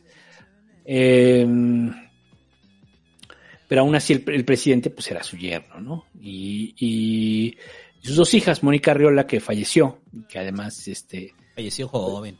falleció joven, falleció joven, y eh, esta Maricruz. ¿Montelongo se llama? Ajá. Maricruz Montelongo. Sí, Maricruz Montelongo, que a su vez es mamá de René Fujiwara, que a su vez René Fujiwara es hijo de otro político también, pues digamos de medio calibre, ¿no? Y esa es la familia en lo inmediato. ¿A quién pertenece esa familia? Los Yunes pertenecían a esa familia. Hecho, un tiempo pertenecieron y, y no entendieron que este, separados les iba a ir peor. ¿Quién más pertenecía a esa familia? pues no me acuerdo. Bueno, pues o sea, los Moreira, ¿no? O sea, ya, ya como familia política. Sí, los Moreira, sí, lo que hemos comentado, ¿no? Ajá. Moreno Valle. Moreno Valle, sí. Entonces, ¿es una familia política importante? Sí. Ya a la baja, yo creo que van hacia la baja, ¿no? Sí, después del fracaso de redes sociales progresistas, lo único que queda es la libertad del Baester, ¿no? ¿No les dio? No, y obviamente pues, lo que puedan negociar a través de lo que la parte que tienen ellos del sindicato, que ya no, que no es tanta, pues hay una parte que traen y otra parte que no. Los, li- los liderazgos del sindicato, sí. Entonces sí, pues sí, les fue muy mal con su partido y eso los afecta, claro que los afecta. Por supuesto que los afecta. Y pues ya, ¿qué más? Nada más. Últimos comentarios. Vámonos, muchachos, para que vea usted. A ver, a ver, yo fíjate que antes de que preparamos este podcast, o sea, sí me, me generaba repulsión estar leyendo cada una de las de los vínculos familiares que hay, que ya lo sabíamos, ¿no? Pero creo que, no sé, hay que los pongan en los comentarios. ¿A usted le genera la misma repulsión? Sobre todo en esa, esa nota específica de, de los de los juniors que están ocupando espa- es- espacios ahorita en el Congreso, parece terrible. Es terrible. Está cabrón. Es terrible. Sí, porque parece que, o sea, vamos, seguimos en esa misma lógica, ¿no? Es como heredarle el changarro al hijo. O sea, heredas el changarro, no hay mérito. Pero este no es un changarro, muchachos. Estas son las decisiones del país y se están Sí, es la, es la, ¿cómo le, es, el Fer Silva le llamaba la patrimonio, o sea que es, ven como patrimonio, patrimonio, ¿cómo sería? Bueno, ven como patrimonio, pues, Patrimonialismo. Patrionini- patronina- patronima- Eso. ven como patrimonio el, el Estado, el gobierno, ¿no? Lo ven como un patrimonio y hay que el poder, la política, el de tentar, el de estar ahí, el ser dueños de las decisiones. Y pues, si podemos pasarlo al siguiente, está bien. ¿no? O sea, ¿cuál es el mérito de Alfredo del Mazo? ¿Cuál es, no? O sea, de, del Alfredo del Mazo Maza. ¿Cuál es el mérito de, mm, pues de mucho, del Niño Verde? Alejandro Murat. De Murat. O sea, ¿cuál es el mérito de Mariana Moguel? Este, pues hay varios, ¿no? Hay varios casos, pues. Todos los que dijimos aquí, cabrón. De, Fuji, de René Fujiwara. O sea, muchos de ellos, pues, ¿cuál es el mérito? De la propia Laida Sansores. De Luis Alcalde. Sí. ¿No? Este. De Mariana Gómez del Campo. O sea, de varios de ellos, pues, ¿no? ¿Cuál es el mérito, pues? O sea, ¿cuál es el chiste? ¿Por qué están ahí? Pues porque son de una familia. Porque pertenecen a una familia. Y su familia tiene power. Es eso. No hay mayor ciencia. Se hereda la empresa familiar y ya.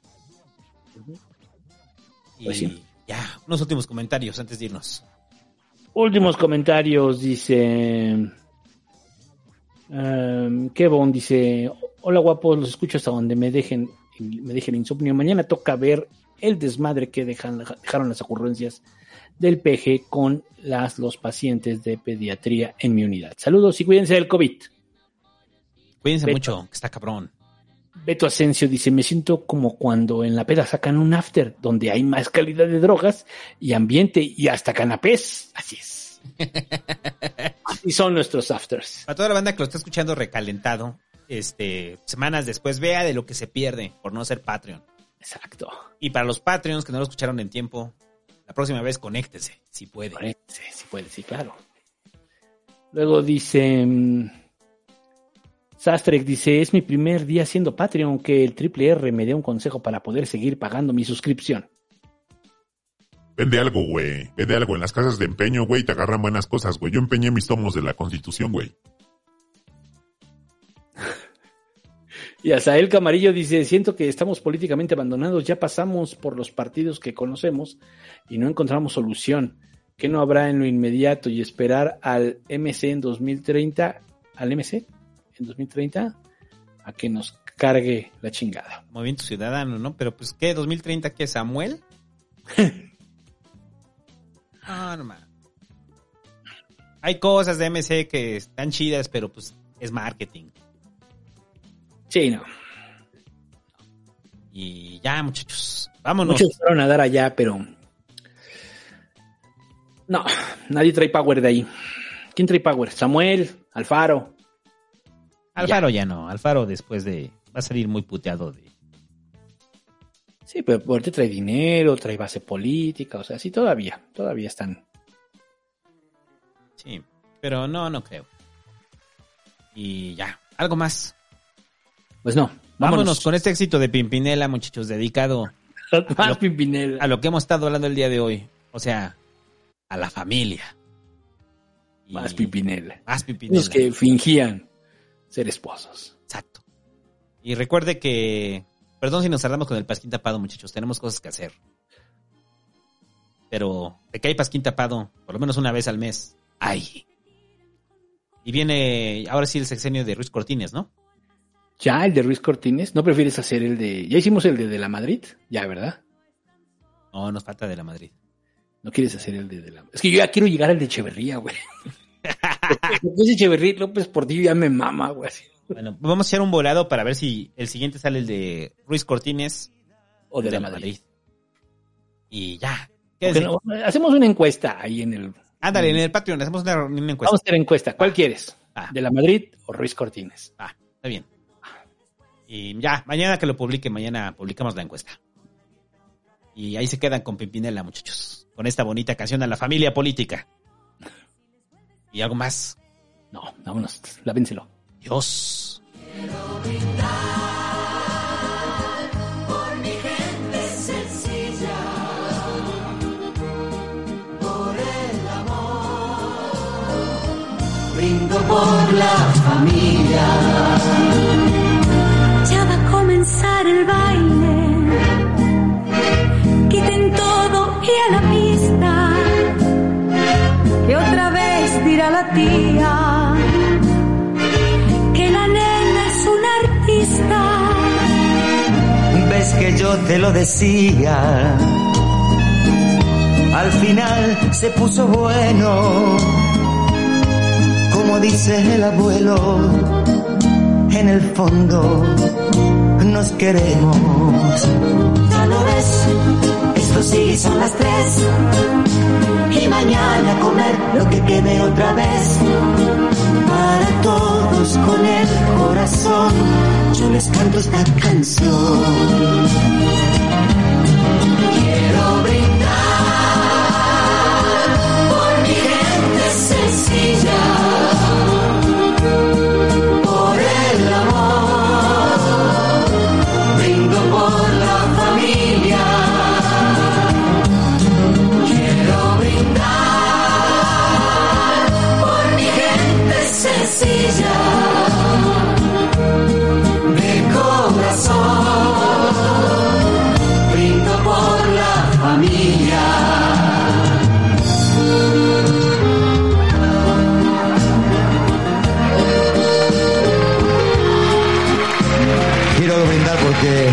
De amor nunca se acabe. Por la familia. Felicidades.